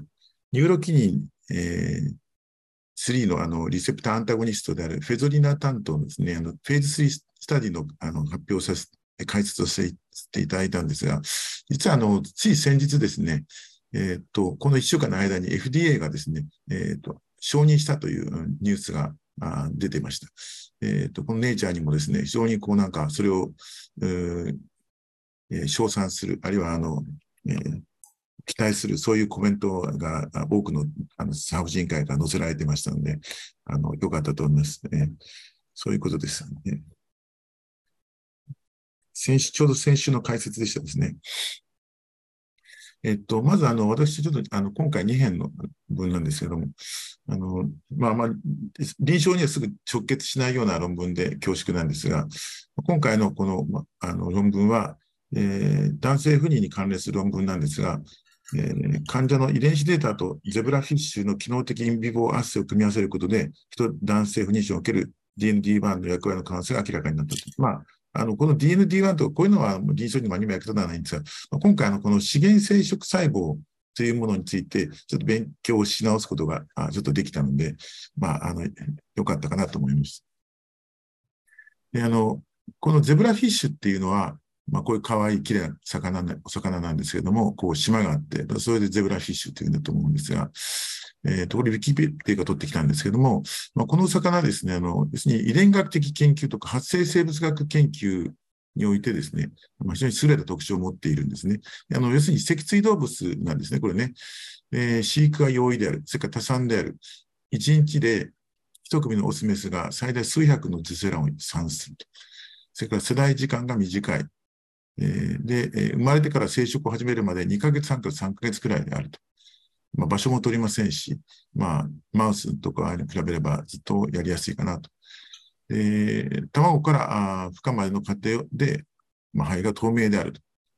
見えるわけですね。肺の関節操作が容易である。卵子の直径1ミリぐらいあるそうですね。まあ、結果としてこう実験発生学的な実験と、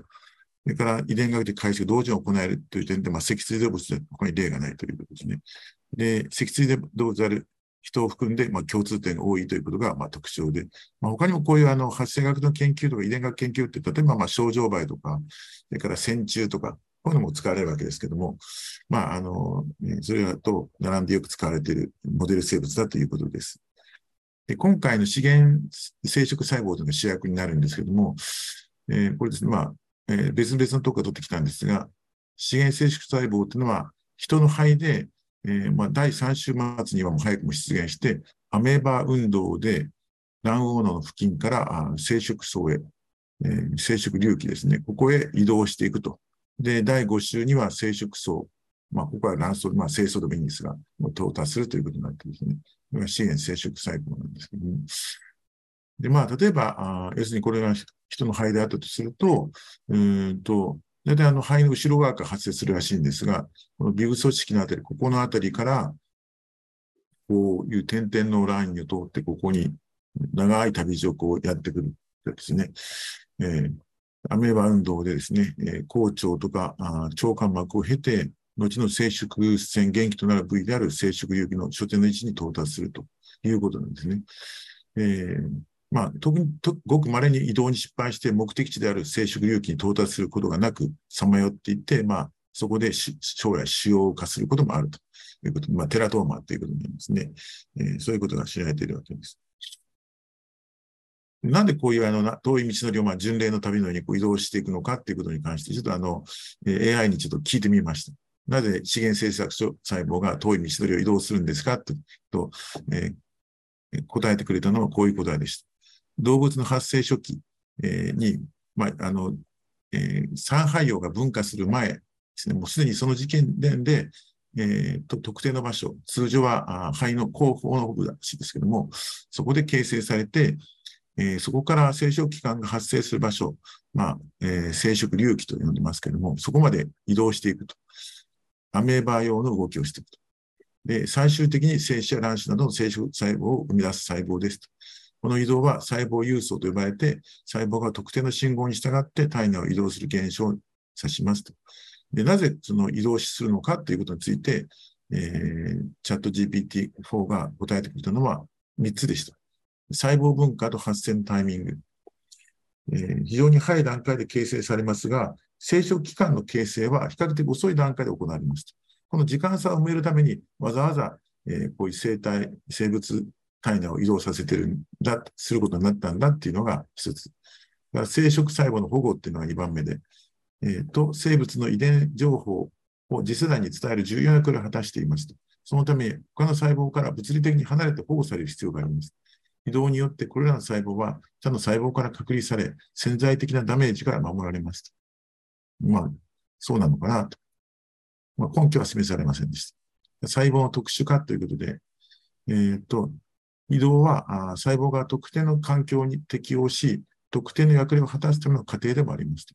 特定の信号分子が細胞に移動し、その過程で細胞が必要な特性を確定します。まあ、もしかしたらこれって結構当たってるのかなと、まあ、単な勘なんですけども、ま単に無駄になんかこう、移動させてるんじゃないんじゃないかなというふうに思って、まあ、これってど、これがなんか魅力的なあれかなと思いましたけど、まあ、ご参考までに。えっ、ー、と、ちょっと読んでみます。研究デザインとしては、メールリプロダクティブジェノミクスコホートに組まれる、まあ、1305人の男性の、えー、これはの不妊症ですね、えー、エクソムデータを調査していると。うち1114名は、あ重度の形成障害を示したが、まあ、それ以外に健康な人であったと。で、えーと、対象として精子ケースが正常な85人を立てましたとですね。えーと、方法なんですが、人エクソムデータをスクリーニングして、DND1 の稀なあこのストップゲインだとか、フレームシフトとか、スプライスサイト、および密接変異、これのまあ調べましたと。で結果はまあサンガーで検証しましたと。で、DN1、DND1 の、え、変異が同定される患者さんを対象に免疫措置科学的手法と、まあ、可能であれば分離分析も行いました。人の変異体におけるアミノ酸の交換、置換をゼブラフィッシュの対応するタンパク質部位で、まあ、模倣してみましたと。で生きたゼブラフィッシュ肺における生殖細胞発生の様々な場面を生物学的圧生に用いて、えー、これらの DND1 タンパク質変異の活性レベルを検討しましたということですね。えーとえー、結果的にその5人がですね、あのこの DND1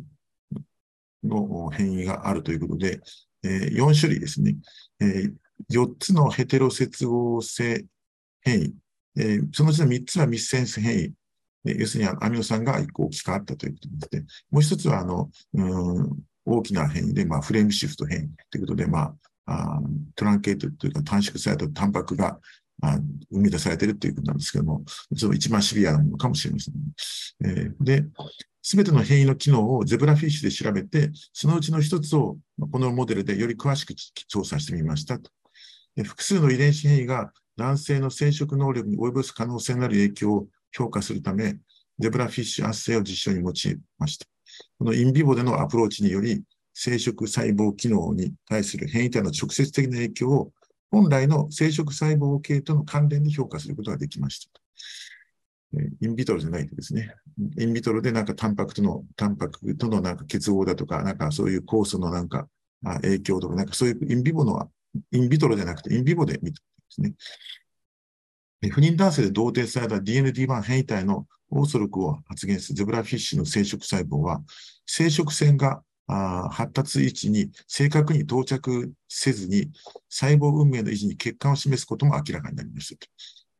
今回の解析では予測することが困難な一塩基変異の評価が可能になりまして、タンパク質の活性に影響を与えないものと、あるいは活性を強く低下させるもの、まあ、こういうのをま区別することができます。その結果、病的状態の主要な原因となる可能性があることが分かりました。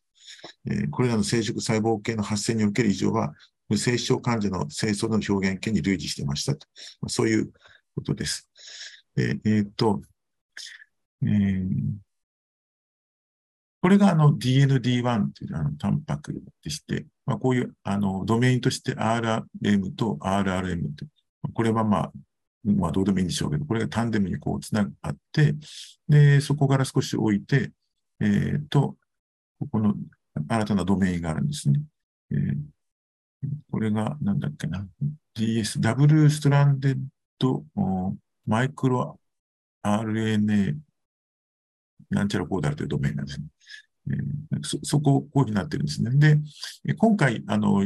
5人の会社に4箇所の4つの変異が認められて、1つがこれと、1つがこれと、それからここのフレームシフト変異と、それからこれですね。この3つは、えー、ミスセンス変異なんですね。そういうふうになっています。ですから、えー、5人で、だから2人は共通ということですね。それでですね、えっ、ー、と、まあ、ここに、あの、今回の5人の人、 subject ID というのは、これがまあ、出てますね。M っていうのは male なんでしょうか。えー、番号が振ってありまして、えっ、と、えー、これ年齢と、それから、あえっ、と、人種ですね。えー、国、あそれから、あこれが、えっ、と、一番目の方は azo で、えー、それから severe oligo。これはまあ、組織がちょっと not available と言うんでしょう。でこの方、3番目も azo で、これが not available。この4番目の方が azo で、でこの方は組織型分かっていて、えー、 Sertoli cell only ということですね。で、この5番目の方は azo で、この方はあの、組織で見ると少し、えー、精子形成があるという、 hypospermatogenesis という状況だというわけですね。まあ、低低精巣、えー、あ低精子形成症というふうな感じになる。まあ、そういうふうにあの記載されてまして。まあ、ホルモン値で、まあ、だいたいこうテスキダボリュームが出てますけども、FSH がだいたい、だいたいみんな高い感じ。えっと、テストステロンがやっぱり低い人もいますということですね。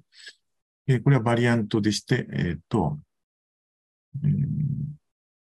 これはタンパク質がどうなるか変異するかということになっています。この二つはだからミスセンス、あ、三つはミスセンス変異で、この、これが、えっ、と、フレームシフト変異ということで、まあ、大きなあことを起こしてしまうわけですね。で、えっと、まあ、これに対応する、あの、ゼブラフィッシュでえー、見ると、ゼブラフィッシュとやっぱり人気人とは、ね、違うところもあるわけなんで、まあ、こういうものが、まあ、ゼブラフィッシュですと、まあ、この人のプロテインのバリアントに対して、これがまあ、それに該当するのかなということで、こう載せてあるわけですね。で、えー、っと、これが遺伝性でして、えー、っと、遺伝的な、遺伝性はちょっと、あの、劣性と検出性とかわかんないというですね、反応で、えー、母体から来てる、母体から来てる、母体から来てる。これは、あの、新生変異で、デノボを立てるですね、よくなっています。それで、えっ、と、この中のこれはですね、えっ、と、2196、このあのフレームシフト変異の方の組織を出してありますね。これあの上2つが健常者です。そして、この下2つがこの、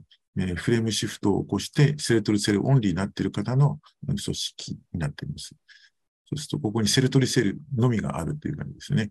こちらも各種いろんな分化が、分化段階の、うんと、 spermatogonia とか、 spermatocyte とか、 elongate spermatid とか、いろいろこう出てるんですけども、こちらは Sertoli cell only です。で、えっ、ー、と、この方は、うんと、えーえー、母親から来てる。ではなく、ごめんなさい、母親から来てなくって、えーと、父親調べてなくって、これはあの、 de novo だというふうに思われてる、想定されてる方ですね。これは妹か、姉かな、ということですね。えっ、と、まあ、この中で、だからこの4つの変異の中で、今お話しているこの方と、それから、えー、このアミノ酸変異のこの方がやっぱりまあ、割と強くこう影響してるんじゃないか。で、この2つはそれがないと、まあ、免れてる。つまり、まあ、あまり、あの、あまり害のない変異であると。そういうことですね。表現形としては、このアゾンになってるんですけども、これが責任の遺伝子ではないんじゃないか、変異ではないということは、この論文で言いたいそれをゼブラフィッシュで検証したということです、で、これさっきと同じようなのが出てきますけれども、えー、と、これはまあ、アミノ酸が置換しているっていうものを、この4つの、で、まあ、こう、出してあります。そして、えー、と、これがあの、ヒューマンでの、えー、変異、アミノ酸のこう置換を見てるんですけども、まあ、それに、え、相当するような形で、え、このゼブラフィッシュでこんな形になってるんですよね。で、ここからあと実験に入っていくようなんですけれども、えー、とこの受精卵のですね、ワンセルの段階で、えここで、えーと、マイクロインジェクションするんですね。でその時に何を注入するかというと、えーと、この本来この、うん、ゼブラフィッシュの受精卵が発現するする、えーと、DND のタンパクの産生を阻害するために、このモルフォリノっていうあの RNA 翻訳阻害に使用するアンチセンスですね。え、これを使って DND1、つまり内製の、うん、本来のこの、うんとえー、DND1 のタンパクの産生をこう阻害してやると。で、それに、え、加えて、え、っとあ、それだけをするのが A で、それからこれをコントロールで no protein という、ね、えー、タンパク産生されませんよ。DND1 ではタンパク産生されないっていうのがコントロールで、 negative control ですね。それから、あそれをしといた上で、えー、 morpholino の抵抗性のワイルドタイプ DND1 遺伝子を導入していくと。内因性の殺しておいて、えー、これを遺伝子をトランスフェクションしていくと。で、ワイルドタイプの DND1 を発現させるというのが B で、それから、えっ、ー、と、変異している DND1 の遺伝子をワイルドタイプじゃなくて導入するっていうのがこの C というふうな、こういうふうな実験結果踏んでるんですね。で、ここの 24HPF っていうのは、あ 24, 24時間後のポストファーティリゼーションという意味なんですね。ですから、早くも実際24時間後にこんな形の形態になって出てなるわけですね。で、で、えっ、ー、と、実はですね、えっ、ー、と、で、えー、そういうふうに、こう、注入実験をしてみたところですね、この資源生殖細胞があどの位置まで来てるのかって見てるんですね。そうすると、えー、この DND1 が、酸性が、えー、阻害されているこの A のネガティブコントロールでは、うん、ここの本来の生殖流菌のところに、えー、いないっていうわけですね。それで、えっ、ー、と、バイオタイプを入れると、ここに見事資源生殖細胞が到達してきて、えー、いうわけですね。うん、無事到着していると。で、そうすると、この、じゃあこの、y えーと、変異 DNA を導入した場合ではどうなのかっていうことを見ているわけですね。まあ、それをこの4つの変異に対して調べているということです。まあ、そうするとですね、えっ、ー、と、これがコントロールで、これがワイルドタイプで、これを100としますと、うんと、この、えー、この変異は、えー、これなんですけども、うん、まあ、あんまり変わらないなと。で、この変異は、これなんですね。ねこれはちょっとこう、優位さを持って下がってるよと。で、えー、この変異、これはここなんですけども、これは、えー、変わらないということですね。コントロールと。で、ここのフレームシフトを起こすもの、この変異については大きく低こう低下するということになっているわけですね。で、まあ、そういうことなんで、えおそらくこの変異と、この変異は、まあ、ごめんなさい。この変異と、どれだっけなあ、この変異か。これは、まあ、うん、イノセントであろうと。で、この変異とこの変異が、まあ、病的なあ効果があるんじゃないかということで、まあ、そこで今度 DND の、を、まあ、どれだけ到達してるんですかというのを、こう、まあ、えー、これと、この、この、えー、ワイルドタイプ入れたものと、これとこう見てるんですね。まあ、そうすると、これが、えー、と、到達した細胞でして、まあ、やはり、ワイルドタイプ入れた入れると、こう、出るんですけども、うんと、あ、違ったかな？あ、そうですね。これが、えー、こちら側の変異が、えー、あごめんなさい、こちら側の変異について見てるんですね。そうすると、ワイルドタイプに比べて、えー、と少し到達する細胞が少なくなっているよと、資源摂取の細胞の到達が少なくなっているよっていうので、で今度こちら側の強烈に抑制する方で見ると、やまあ、こういう、まあ、これをまあ分かりやすくしただけなんですけども、で、これを広げてみますと、特に、えー、こちらの、まあ、よりちょっとよく、えー、阻害が少ない方の、うんと、方で見ますと、え、ー、と、これが、あ DNT1 の発現を抑えたもので、そうすると、この辺のところにエクトピックになんかちょっと資源摂取がいるんですけど、これバイルタイプを見事ここに、まあ、到着しているよということですが、えー、で、えっ、ー、と、これも、これは少し、えっ、ー、と、抑制すると、まあ、途中まで来てるのがここに、まあ、エクトピックにこう、まあ、あるよっていう、そういうふうなものですね。ですから、えっ、と、えー、変異のオーソログを発現させるテブラフィッシュ細胞というのは、生殖線領域到達能力が低いと。そういう論文ですね。で要するに、こう、タンパクのレベル、じゃあどういうふうに発現しているのかということで見てるんですけども、まあ、この、先ほどあの、写真があったと思うんですが、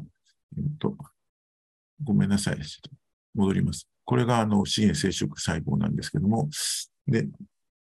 この顆粒があるんですね。えっと、ごめんなさい。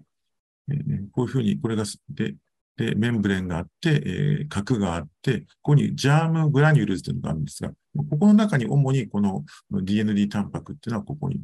極在する。で、まあ、核の方にわずかだけ極在するというふうな形になっているんです。これがワイルドタイプで、そうすると、まあ、確かにこう、グラニュールの中にこう、バイオレットの染まっていますけれども、で、えー、これは、えっ、と、うん、変異の、えー、タンパクではこういうグラニュールにまずあることあるんですが、ちょっと少ないかなと。ね、要するに DNA 変異タンパクの安定性とか、まあ、そういったことに問題があるんじゃないか、有効に発現してないんじゃないかというようなことが言われてで、えっ、ー、と、これはまあ細胞膜ですね。この緑のですね。で、えっ、ー、と、で、えっ、ー、と、また別の見方をして、えっ、と、このジャームラインのにスペシ、えー、特異的な核のマーカーっていうのが、エムスカーレット NLS っていうんですが、これが、えー、これなんです。えー、で、えっ、ー、と、これが DND にあの、えー、GFP をタグをくっつけたものなんですが、まあ、そうするとやっぱりこういうふうにして、まあ、うんと、ここに一致してこう、色が出てくるんですけども、薄い、こちらの変異の方で薄いかな。まあ、それを、えー、こう、ワイリンプロットで見てるだけなんですけど、ワイルタイプで、こう、発現している GNP のと M スカーレットの C で見ているんですが、そうすると52%減だと。まあ、そういうことですね。同じようなことを何回か形を変えて言ってるだけなんですで次はちょっとこうあのビジーなスライドになっちゃうんですが、あの、うん、全部あの見なくても大丈夫だと思うんですが、今度何をしているかというと、今度あの、この、えー、単にその資源生殖細胞があ生殖隆起まで到達するのがを妨げているというだけじゃなくって、え、ー、と、その、生殖、えーえーと、資源生殖細胞というのはその生殖細胞のとしての運そこで働くように運命づけられているわけですけども、体細胞と違って。え、ところが、そのこういう DND1 のタンパク質の変異ががあると、その、えー、ジャームセルとしての運命をも捨てて、えー、体細胞、うん、ソマティックなセルとしての方に、まあ、脱分化してしまっているんじゃないでしょうかということを仮定してやってるんです。で、まあ、ここに例えばですね、今度は同じような注入実験をしているんですけれども、えー、細ええー、CXCL12 っていうですね、これはあの、間質系幹細胞の誘引をするケモカインなんですけども、で要するに、まあ、あの、えー、間質系の幹細胞がこうを郵送させたりする、そういうケモカインなんですけども、うん、それを、それに関連するものなんですが、それをですね、ここで、えっ、ー、と、うん、発言をしないようにしてやるんですね。でその郵送を阻害するということですね。無理やりこの、うん、資源性の郵送を阻害した状態にしておいて、そして、えっ、ー、と、えっ、ー、と、モルフォリノで、えー、DND の内在性の DND1 タンパクの発現を抑制して、で、えー、さらに、えーとえー、モルフォリノに、えー、抵抗性の DND の mRNA をこう注入すると。まあ、そういうふうなことをしてるんですね。で、そうすると、まあ、こう、あの、こう、郵送、こう、筋肉組織の内にですね、こう分散してしまうんですね。PGC がですね。で、えっと、行き場を失ってしまってですね。で、それを、えー、こういうふうにまあ見てるんですけども、これがワイルドタイプなんですが、DND の。でこっちが DNA の変異のをあの注入した方なんですけども、ちょっとわかりにくいんですが、えー、っと、要するにこの筋肉ので発現するこの TFP っていうのをこうあの緑色にこう染めてるんですけども、これが PGC のメンブレンなんですが、そうするとですね、えー、っと、これなんか見るとワイルドタイプで、ここはあの緑に、角が緑、あ、この細胞が緑に染まってないですよね。抜け、黒く抜けてる感じ。で、これもまあ、この細胞も比較的この変異タンパク注入されて、こう、あの、黒く、この細胞に関しては、これ4番なんですけども、うん、これは1番なんですけども、まあ、ここの1番と4番、この辺は割となんか、あの、まだ脱分化しないで、ジャームセルとしての、なんかまだ面目を保ってる感じなんですが、この2番とか3番になるともう緑に染まってしまってるんです。間違いなくここはこのジャームセルなんですけども、そういうのがこういうとこですね。したがって、この DND 変異の PG、ええー、と、プリモーデアジャームセルっていうのが、あワイルドタイプの PGCS 異なって、筋肉特異的タンパクを筋肉と同様もうすでに発現してしまってるんじゃないかということを言っていますですね。まあ、この2番とか3番で、全体的にそんな感じ言ってます。ですから、あソマティックな、そういうタンパク、ソマティックな細胞が発現するような細胞を出しちゃってるんじゃないか。え本当にそうかということなんですけども、今度はですね、今度、えっ、ー、と、えー、PGC の細胞を取ってきてですね、で今度はこの、えセルソーターにかけて、そして、えー、バラバラにして、そしてあの MRN の発シークエンスを行って、えー、この変異の PGC とワイルドタイプの PGC のトランスクリプトム解析っていうのを、うん、これからやっているわけですね。それがこの DE になるんですけども、で、これはまあ、要するにワイルドタイプに比べて、変異の方、タンパタイプの方で発現が、あまあ、低下しているものがあるけども、更新しているものもあるよということを言っているわけですが、ポルケのプロットですね。で、これあの、その需要解析をして、で、えっ、ー、と、DND のワイルドタイプに比べて、えっ、ー、と、変異の方の DND の方で、アップレギュレートにしているパスウェイがあると。で、それが、こう、ことごとくですね、ソマティックな、あの、細胞のとか経路の発達に加わるもんだということで、いうことに言ってるんですね。つまり、え、ワイルドタイプに比べて変異のして、変異を注入された PGC については、もう、あの、生殖細胞というの運命から、あ、捨ててしまって、えー、体細胞の方に、まあ、脱分化してしまっているんじゃないかということですね。で、こちらちょっとこれ、あの、わかりにくいんですけども、あの、えっ、ー、と、似たようなのが書いてありますが、これはですね、あの、変異を、DND を発現させたもんじゃなくて、えー、DND をノックダウンさせた別実験なんですね。別の実験で PGC の DNT をノックダウンした、そういう、経を使ってやってみたら、やはり同じようなものだったと。これをミミックするような感じだったということを言ってて。しかも、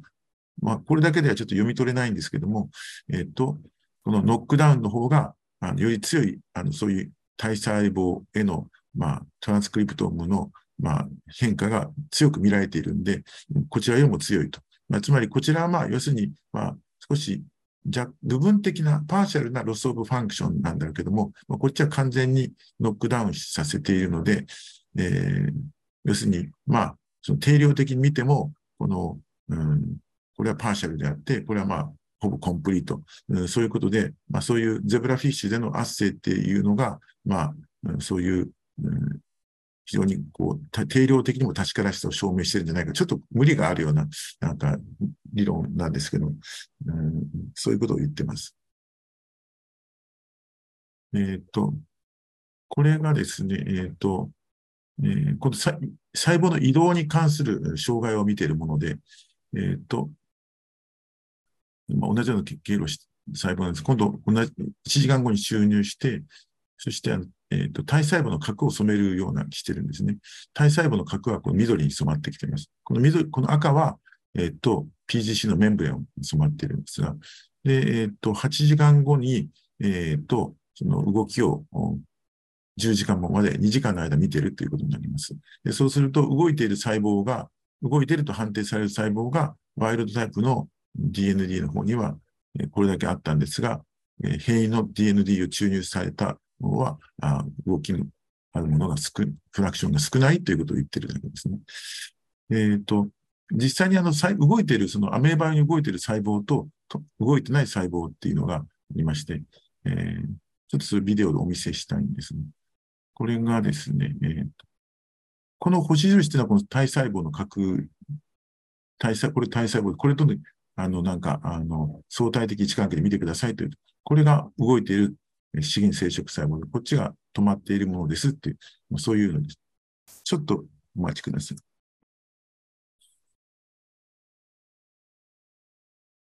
左側の方で動いてるの見えますでしょうか？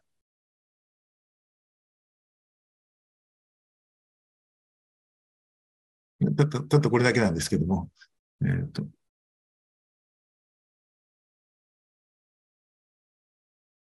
えーと、これは最後のスライドなんですけども、まあ、本研究では臨床及び遺伝学的な患者データをゼブラフィッシュの迅速なインビボ圧生を組みと組み合わせる戦略を提案しておりますと。そうすることによって新規の人、えー、疾患、えー、関連の疾患、候補遺伝子を調査して不妊に対する、えー、関連性を評価するために使用していますと。具体的にはこの戦略を使用することで、患者由来のヒト DND1 遺伝子の変異を不妊の原因とする可能性をサポートするデータを提供することができました。このシステムは、他の遺伝子や疾患の文脈にも広く適用可能であって、臨床所見と基礎細胞生物学の実験とと、まあ、ブリッジになる、そういう貴重なものですと。えー、まあ、例えば男性不妊症の遺伝的原因を特定するということは、まあ、テセ、手術前に成功率を予測することができるので、まあ、臨床的な重要性がありますと。ね、本研究の結果、ゼブラフィッシュを用いて DND1 が定量的に障害する。オールはナッシングじゃなくて、定量的に障害された精子形成と、うん、男性不妊症に関連する新たな候補遺伝子であることが示されましたと。この辺があの新しいのかなと。要するに、あのアゾアゾだとか、なんか、奇形性視症だとか、何かそういったあのではなくて、あるいは、あの、えー、以前にアステノズピソスパミアとの、なんかあの、え、モータータンパクとのなんか、そういう遺伝的な変異というのも報告、解説させていただいてこともありましたけども、すに、あの、こう定量的に、いわゆるハイポ、えー、スペルマドジェニエというか、あジェネシスというか、あ低精子形成症みたいな、そういう中にも、あの、実は遺伝的な背景がある。要するにそれが、まあ、要するに、あの、資源摂取細胞が、まあ、あ十分あの到達できなかったと。まあ、そういったことが背景にある。そういうのがちょっと面白いなと。私たちが確立したモデルは、ゼロフィッシュの範囲における摂取細胞の発生の影響が軽微なために、他の DNA なんて範囲をハイポモルフォスという言い方をするらしいですが、遺伝子の機能が部分的に、部分的に失われた変異体として定義することができて、ハイポスプレマトジェネシスのような、あより軽度の表現系につながる可能性がありますと。いうことです。難しい内容だったんです。あの、ありがとうございます。以上です。先生、ありがとうございました。では、先生、引き続きお願いしてよろしいでしょうか？あと1台なんこれが最後になる。ちょっとあの、えっ、ー、と、言ってることはわかるんですが、この論文ですね。あの、あの、恐ろしくあの、数学とか数式がいっぱい出てきてですね、ちょっとあの、とても読み切れなくて、まあ、あの、とにかく分かるとこっていうか、もう拾い読みしたっていうか、そんな感じの論文になってしまって、解説になってしまってるんですが、まあ、あの、わかりにくいと申し訳ないんですが、まあ、言いたいことは、あの、簡単なんです。あの、まあ、研究課題として、いわゆる、いわゆる PGTA、あるいは、あの、PGT のプラットフォームを用いて、いわゆる、うんと、倍数性レベルの異常とか、微小結質ですね、え、マイクロディリーションを検出することができるのかという、そういうのが課題です。で、えまあ、彼らが作った提案した総合的なアプローチで、あ要するにバイツセブル、プロイディとゲノム疾患の原因となる最も一般的な病原性微小結質、マイクロディリーションを正確に評価し、PGT をさらに臨床的要素を拡大できますっていう、そういう論文ですね。まあ、あの、要するに、例えば、あの、流産した検体の約10%が、まあ、例えば、あの、プロイディの異常、まあ、倍数性の異常だったりします。って報告されてますし、また、うんと、通常の PGT だ、え、PGT だとすると、やっぱり、あの、プロイディが、あの、見れてないこともありますですね。まあ、特殊なことすれば見れるんですけども。あと、その、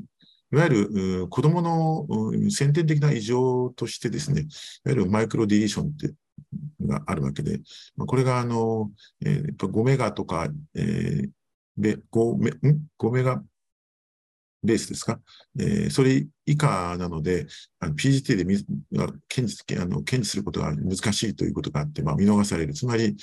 えーと、何が言いたいかというと、PGTA を行って、まあ、U プロイドだとか染色体が正常であるという肺を移植していっても、実はその中に、まあ、あのこのプロイディの異常だとか、あそれからあ、えー、マイクロディリーションの肺をやっぱり移植してしまってるんじゃないかと。で、それが、まあ、やっぱり流産だとか、妊娠しないとか、あそういったことにつながってるし、またまた子供が生まれて、えー、喜んでる中に、だけども、例えば、あの NIPT で、えっ、ー、と、マイクロディリーションを見るような人 NIPT をやったりすると異常が出てきたり、羊水検査をしなくてはいけない何か胎児の何か発育の問題が後で出てきて、えー、結局そこでマイクロアレイとか行って、まあ、えー、こういうゲノム疾患とかここ出てきてしまうということが、やっぱり実際の IBF の世界でも PGT を行って1002倍と移植してもそういうことが起きているということなので、まあ、そうするともう少しそういうそういうことが有用性、PGT の有用性が拡大できないかという、そういう論文でです。えっ、と、まあ、今お話しのことがありまして、えー、要するに染色体の数とか構造の異常によって、まあ、不妊とか着床失敗とか、えー、プレグナンシーロスとか、生まれてきた子供を先天性障害、有児死亡、こういったものが起きますと。で、PGTA によって、まあ、あの、染色体異常を一般的に検出できるとされていますが、まあ、あえー、しかもこれがもう、あの、えー、今、アメリカでは、え、約半数ので適用されているんだということです。で、実際にその NGS によって、まあ、あ技術が開発されて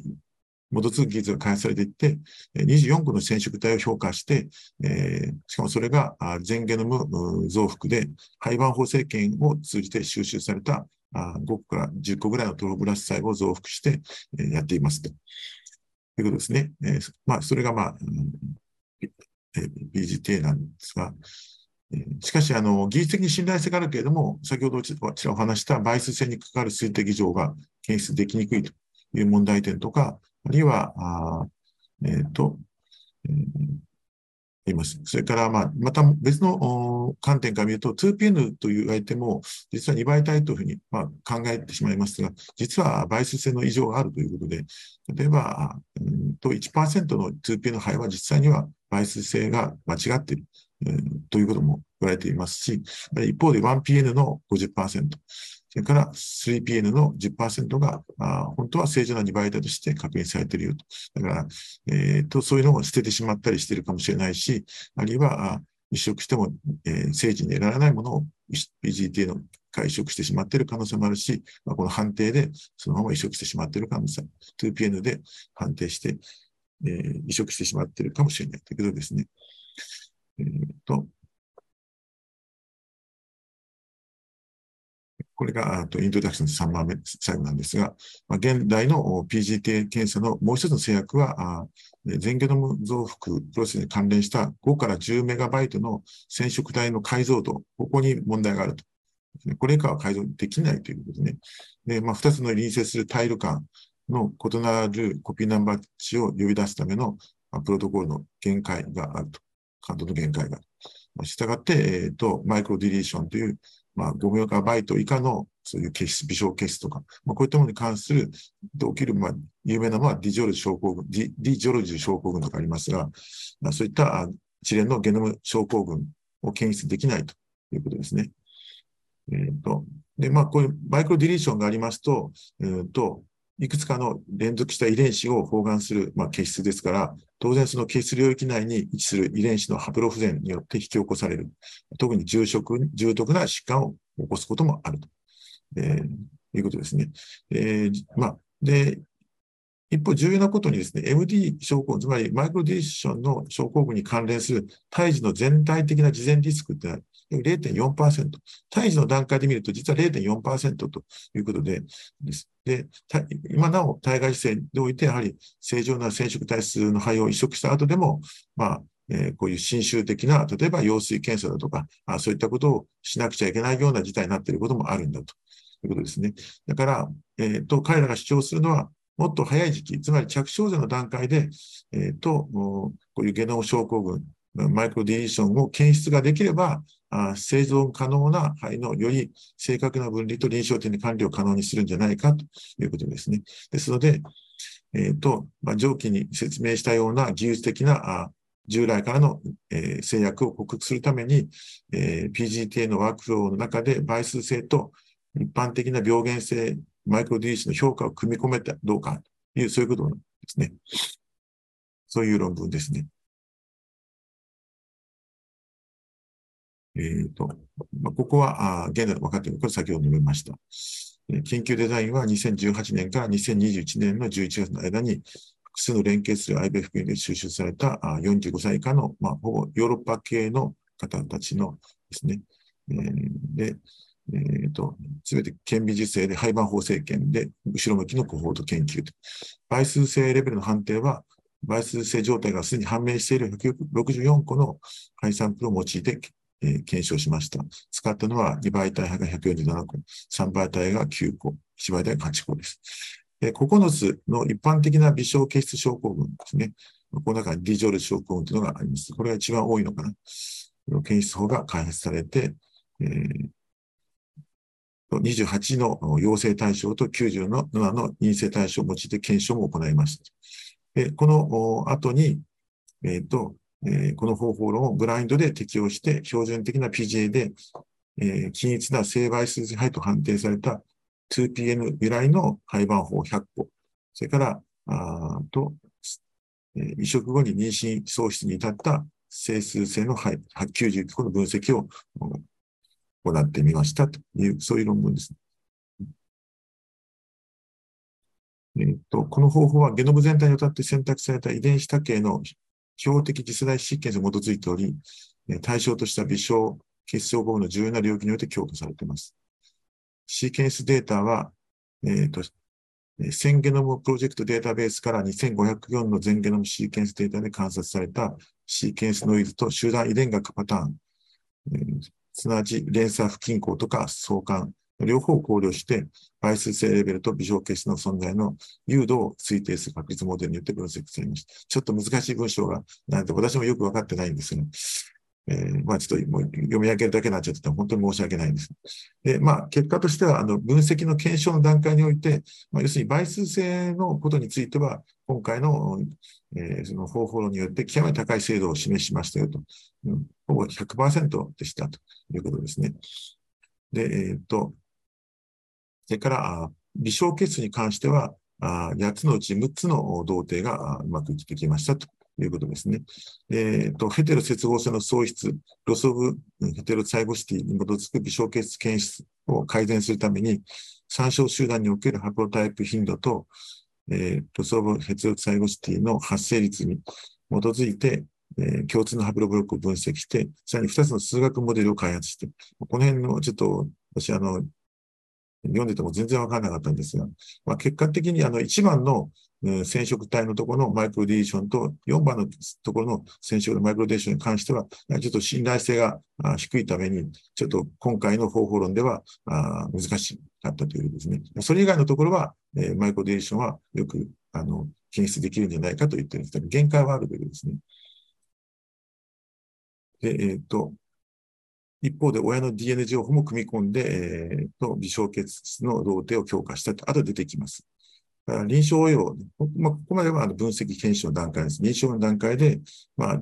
どういう結果だったかというと、2PN 由来の肺盤法から3倍体が1例検出されましたと。100分の1ですね。だから流産に至った移植肺の生検サンプルが1例の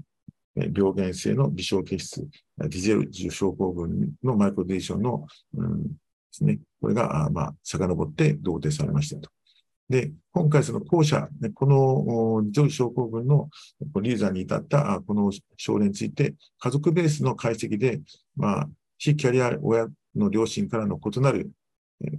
サイブリングエンブリオですね。そこにまた、あの、同じ形質がまたもう一個確認されてしまったということですね。まあ、そういう、そういうことがありました。で、まあ、それはその女性パートナーの方に生殖も細胞系のモザイクの存在が示唆されたということになっています。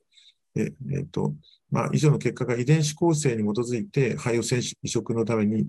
肺を移植のために選択する場合に、えー、今回の方法で言うと、異数性だけじゃなくて、倍数性の異常や、えー、微小結質を持つ肺を同定することができて、えー、その発生率は、性倍数性肺の中で、えー、今回の、まあ、処理、N は少ないんですけども、1.5%、202分の3であったということですね。つまり、異数性肺だけを見るんだけだけで、こういうマイクロディレーションとかバイス性を見ると、まあ、えー、200人中の3個は、まあ、移植対象にはならならないんですと。そういうふうな意味合いになります。ちょっともうビジーなスライドが続いちゃうんで、もうあの簡単にいきたいと思います、要するにシーケンスデータとか、あるいは参照するポピュレーションデータから、まあ、いろんなことを掘り込んで、そして、えー、統計学的な数学的な解析を行って、まあ、プロイディとかマイクロディリッシュの解析を行っていくということですね。で、えっ、ー、と、例えば、えー、倍数性の解析で言うと、まあ、えー、と、えー、164ケースやろうとしたんですけども、まあ、いろんなノイズの問題とかシーケンスの問題、あるいは政権の品質の問題もあって、まあ、157だけで分かったと。で157の中で、えー、157すべて倍数性は正しく、実は決定されましたということですね。ですから、物が良ければ、あちゃんとしてれば、あの倍数性は正しく決定されましたということを言っている。MD の検出の方に関してですが、えっ、と、これが、あの、こう、8つの、えっ、と、マイクロディリーションの領域をこう順番にこう 1, 番から順番にこう22番まで並べて、これがディジョル症候群ですが、その、要するに、得意度とか、それから、あ情報が得られなかったっていうものが、このグレーのバーなんですけども、得意度はこの、え代々なんですが、要するにこの1番と4番に関しては、先ほどちょっとお話しましたけど、どうもうまくいかないらしいと。それ以外のところはまあまあ当たっているということで、要するに1番の染色体と4番染色のところにあるマイクロディレーションの検出というのが、まあ、ちょっと情報が出なかったり、得意性が低いということがあって、どうも信頼性が低いようだと。まあ理由はいろいろあるんだと思うんですけど、ね、これはですね、えっ、ー、と、参照集団におけるヘテロ接合性の、まあ、あの、この、今回の分析において、このヘテロ接合性っていうのが、あの、ちょっと問題になっていてですね、要するに、あの、えっ、ー、と、例えばですね、えー、こういうふうに、えー、これ父親側なんですが、これが、あの、ハプロタイプで H1、H2 持ってて、で、えー、数字はここ、こちらが、あの、H3、H4 という形で、え、ー、と、あの、女性側がですね。ところが、あの、偶然に、この、えっ、ー、と、ど、ちらかのハプロタイプが同じ共通していることがあるという。まあ、そして4分の1の確率で、それがここで揃ってしまうと、これがあの、本来は U プロイドなんですけれども、loss of heterozygosity として認識されてしまうというようなことが出てくると。これはおかしいんじゃないかというふうにして、まあ分析かかっちゃう。で、実際にこのもう一つ loss of heterozygosity が出てくるのが、あこちらのパターンでして、こちらは、まあ、あの、両親とも全くこちらと違って、バラバラの、うんと、ハプロタイプなんですが、要するにこれはもう欠失してしまう、 microdeleted embryo ですね。これは、ああの、もう、あこれは本本来ですね。これとこれが同じように認識されてしまうというのが、あそうしたときに次どうするかっていうことが出てくるんですけども。まあ、全体でこういうふうにあの MD の検出をしようとしたら、やっぱりこう偽陽性が 2, 2件あったということですね。要するにこういうケースが2件とも、あやっぱりあの、えー、偽陽性として判定されてしまうと。そうするとさらなる調査が必要になっていると。で親の DNA 解析も同時に行わなきゃいけなくなっちゃって、そして、えーと、そうすると、同一のハプロタイプを持っているだけだったと。それが4分の1の確率で合わさっただけだというで、これは健常な子供だということがなるよということが分かるので、そういうのに役立ちますということで、えー、それが、あの、ここに書いてあるだけなんですが、それで、え、ー、あとですね、その、え、ー、と、 loss of zygosi、heterozygosity のその、え、ー、と、頻度とかいうものを、うん、その計算する計算式っていうのがなんか、あの、二つあるらしくて、それがちょっと、ちょっと数式でどうしても、あの、解説することができなくて申し訳ないんですが、まあ、要は何が言いたいかというと、それぞれのあの SNP ですね、それをあの独立して何かモデルを計算していくと、あの実際とだいぶ乖離ができてしまうというわけらしいんです。で、えっと、このマルコフモデルっていうのがあって、このモデルを使うと、これはあの連鎖不均衡スニップ間の連鎖不均衡を考慮に入れて、えそしてやると実質に、まあ、かなり経験的な頻度に非常に近くなってくると。一応これ、これに近くなればなるほどいいらしいんですが、で、このこのそれぞれが各その、えー、微小結数なんですけども、これかなりこう、あの、この状態、このインディペンデント SNP モデルっていうのだと、あの、えー、連鎖不均衡を考えないでモデルを作ると、うん、過小評価してしまうんじゃないかというふうに言っていますですね。これは、えっ、ー、と、もうあとそんなにスライドはないんですが、これとあともう一枚ぐらいなわけなんですが、えっ、と、これはあの、えっ、と、実はですね、あの、成倍数性肺を移植して流産に至ったという、その99例があったんですが、そこの中に、えっ、と、実は倍数性の異常例ではないんだが、あの一例、あの、えー、マイクロディレーション検出された。それがディジョル症候群だったというわけなんですね。でそれをちょっと詳しく言ってるんです。で、えーまあ、ここは飛ばします。えっ、と、そうするとですね、えー、何が言いたいかというと、えー、こちらが、えっ、と、え、この、この、流産に至ったこの肺っていうのが、実はこれなんですね。え、で、えっ、とで、サイブリングエンブリオが、あこれを含めて実は5つあるんですね。で、これが父親、えー、患者さんの父親、患者ですね、父親で、こちらが母親で、こちらが、えっ、ー、と、ハブロタイプのこう、H1、H2、H3、H4 ってこう並べてあります。で、これがまあスニップなんですけども、えーと、そうしてですね、えーと、この EQ の1っていう胚はすでに一番最初に多分移植されてるんだと思うんですが、こちらはですね、この黄色と赤で、それぞれ両親から1本ずつハプロタイプもらって、これ、あの、 euploid 胚なんですが、これはまあなぜか着床しなかったということですね。で、患者さんは次のこちらを溶かして、これもユープロード肺、46XX ということで、これもユープロのハイネで移植したんだけど、これが流産に至ってしまったっていうんですね。でそれで、えっ、と、こちらを今回のプラットフォームで調べると、えー、これがヘテロサイゴシティになっていて、ここがどうも H3 が、これがディリートされてるんじゃないかって言ってるわけですね。で、えー、で、えっ、と、えー、で、それ以外にまた3つあるんですけども、でこの肺は、これはまあ、あの、45XX の3番のモノソビーなんで、これはまあ移植対象にならないんですよ。で、これは 46X1 のフローズンで、これは移植対象になりそうですね。この青と緑なんで、母親がこれをもらって、父親がこれをもらっているということなんですが、えー、こちらがですね、実はですね、これと同じように、えっ、ー、と、あの、ここでディリーションを起こしているんですよね。H3、これが、えっ、ー、と、消す。これ、これのアプロタイプをもらうはずなんですが、それの、そこで形質になっているっていうだけなんですね。えー、と、それがどうやって分かったかというとですね、この B って、これがあのこの 5×5 の行列みたいになってるんですが、これが、あえマトリックス shows pairwise normalized humming distance NHD っていうんですが、あの、これ情報、情報科学とかなんかよく使う用語らしいんですけども、うんと、この、この範 E の10の、この範囲の、うんと、それから、えー、両親のフェージングされたハプロタイプのこの、えー、で、22の9、11、この二条症候群のこのところをカバーする、そこの、を、えー、こう、なんですか、ペアワイズにこうやっていってみて、えー、と、そうするとこれが父親の、うんと、えー、H1 と H2 とかな。で、母親がの H2、H2。で、そう見ると、普通は、えっ、ー、と、この黒いのが2つあるはずなんですね。それが、あの、父親の、えー、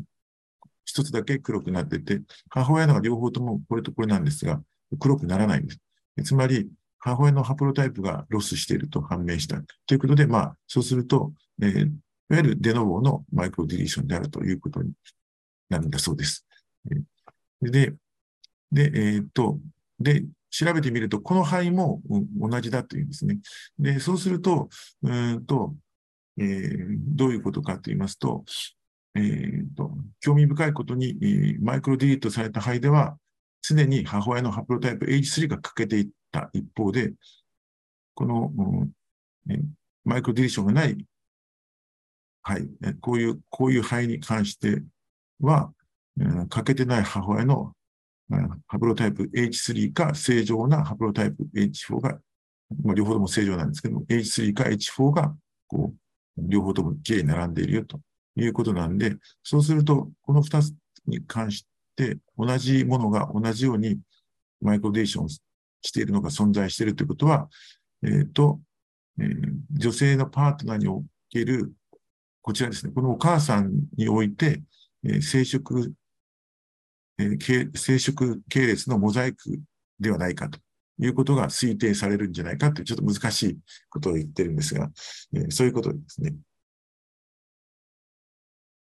再発するということですね、これですね。これが最後のスライドなんですけども、えっ、ー、と、まあ、今回はその multistep workflow ということで、えっ、ー、と、 embryo biopsy して PGT をしますと。で、これの、えー、 target sequence をこの余りで、 leftover でやりますと。で、えー、B レーション解析を行って、まあ、もうする loss of heterozygosity がなければ、うんと、これ、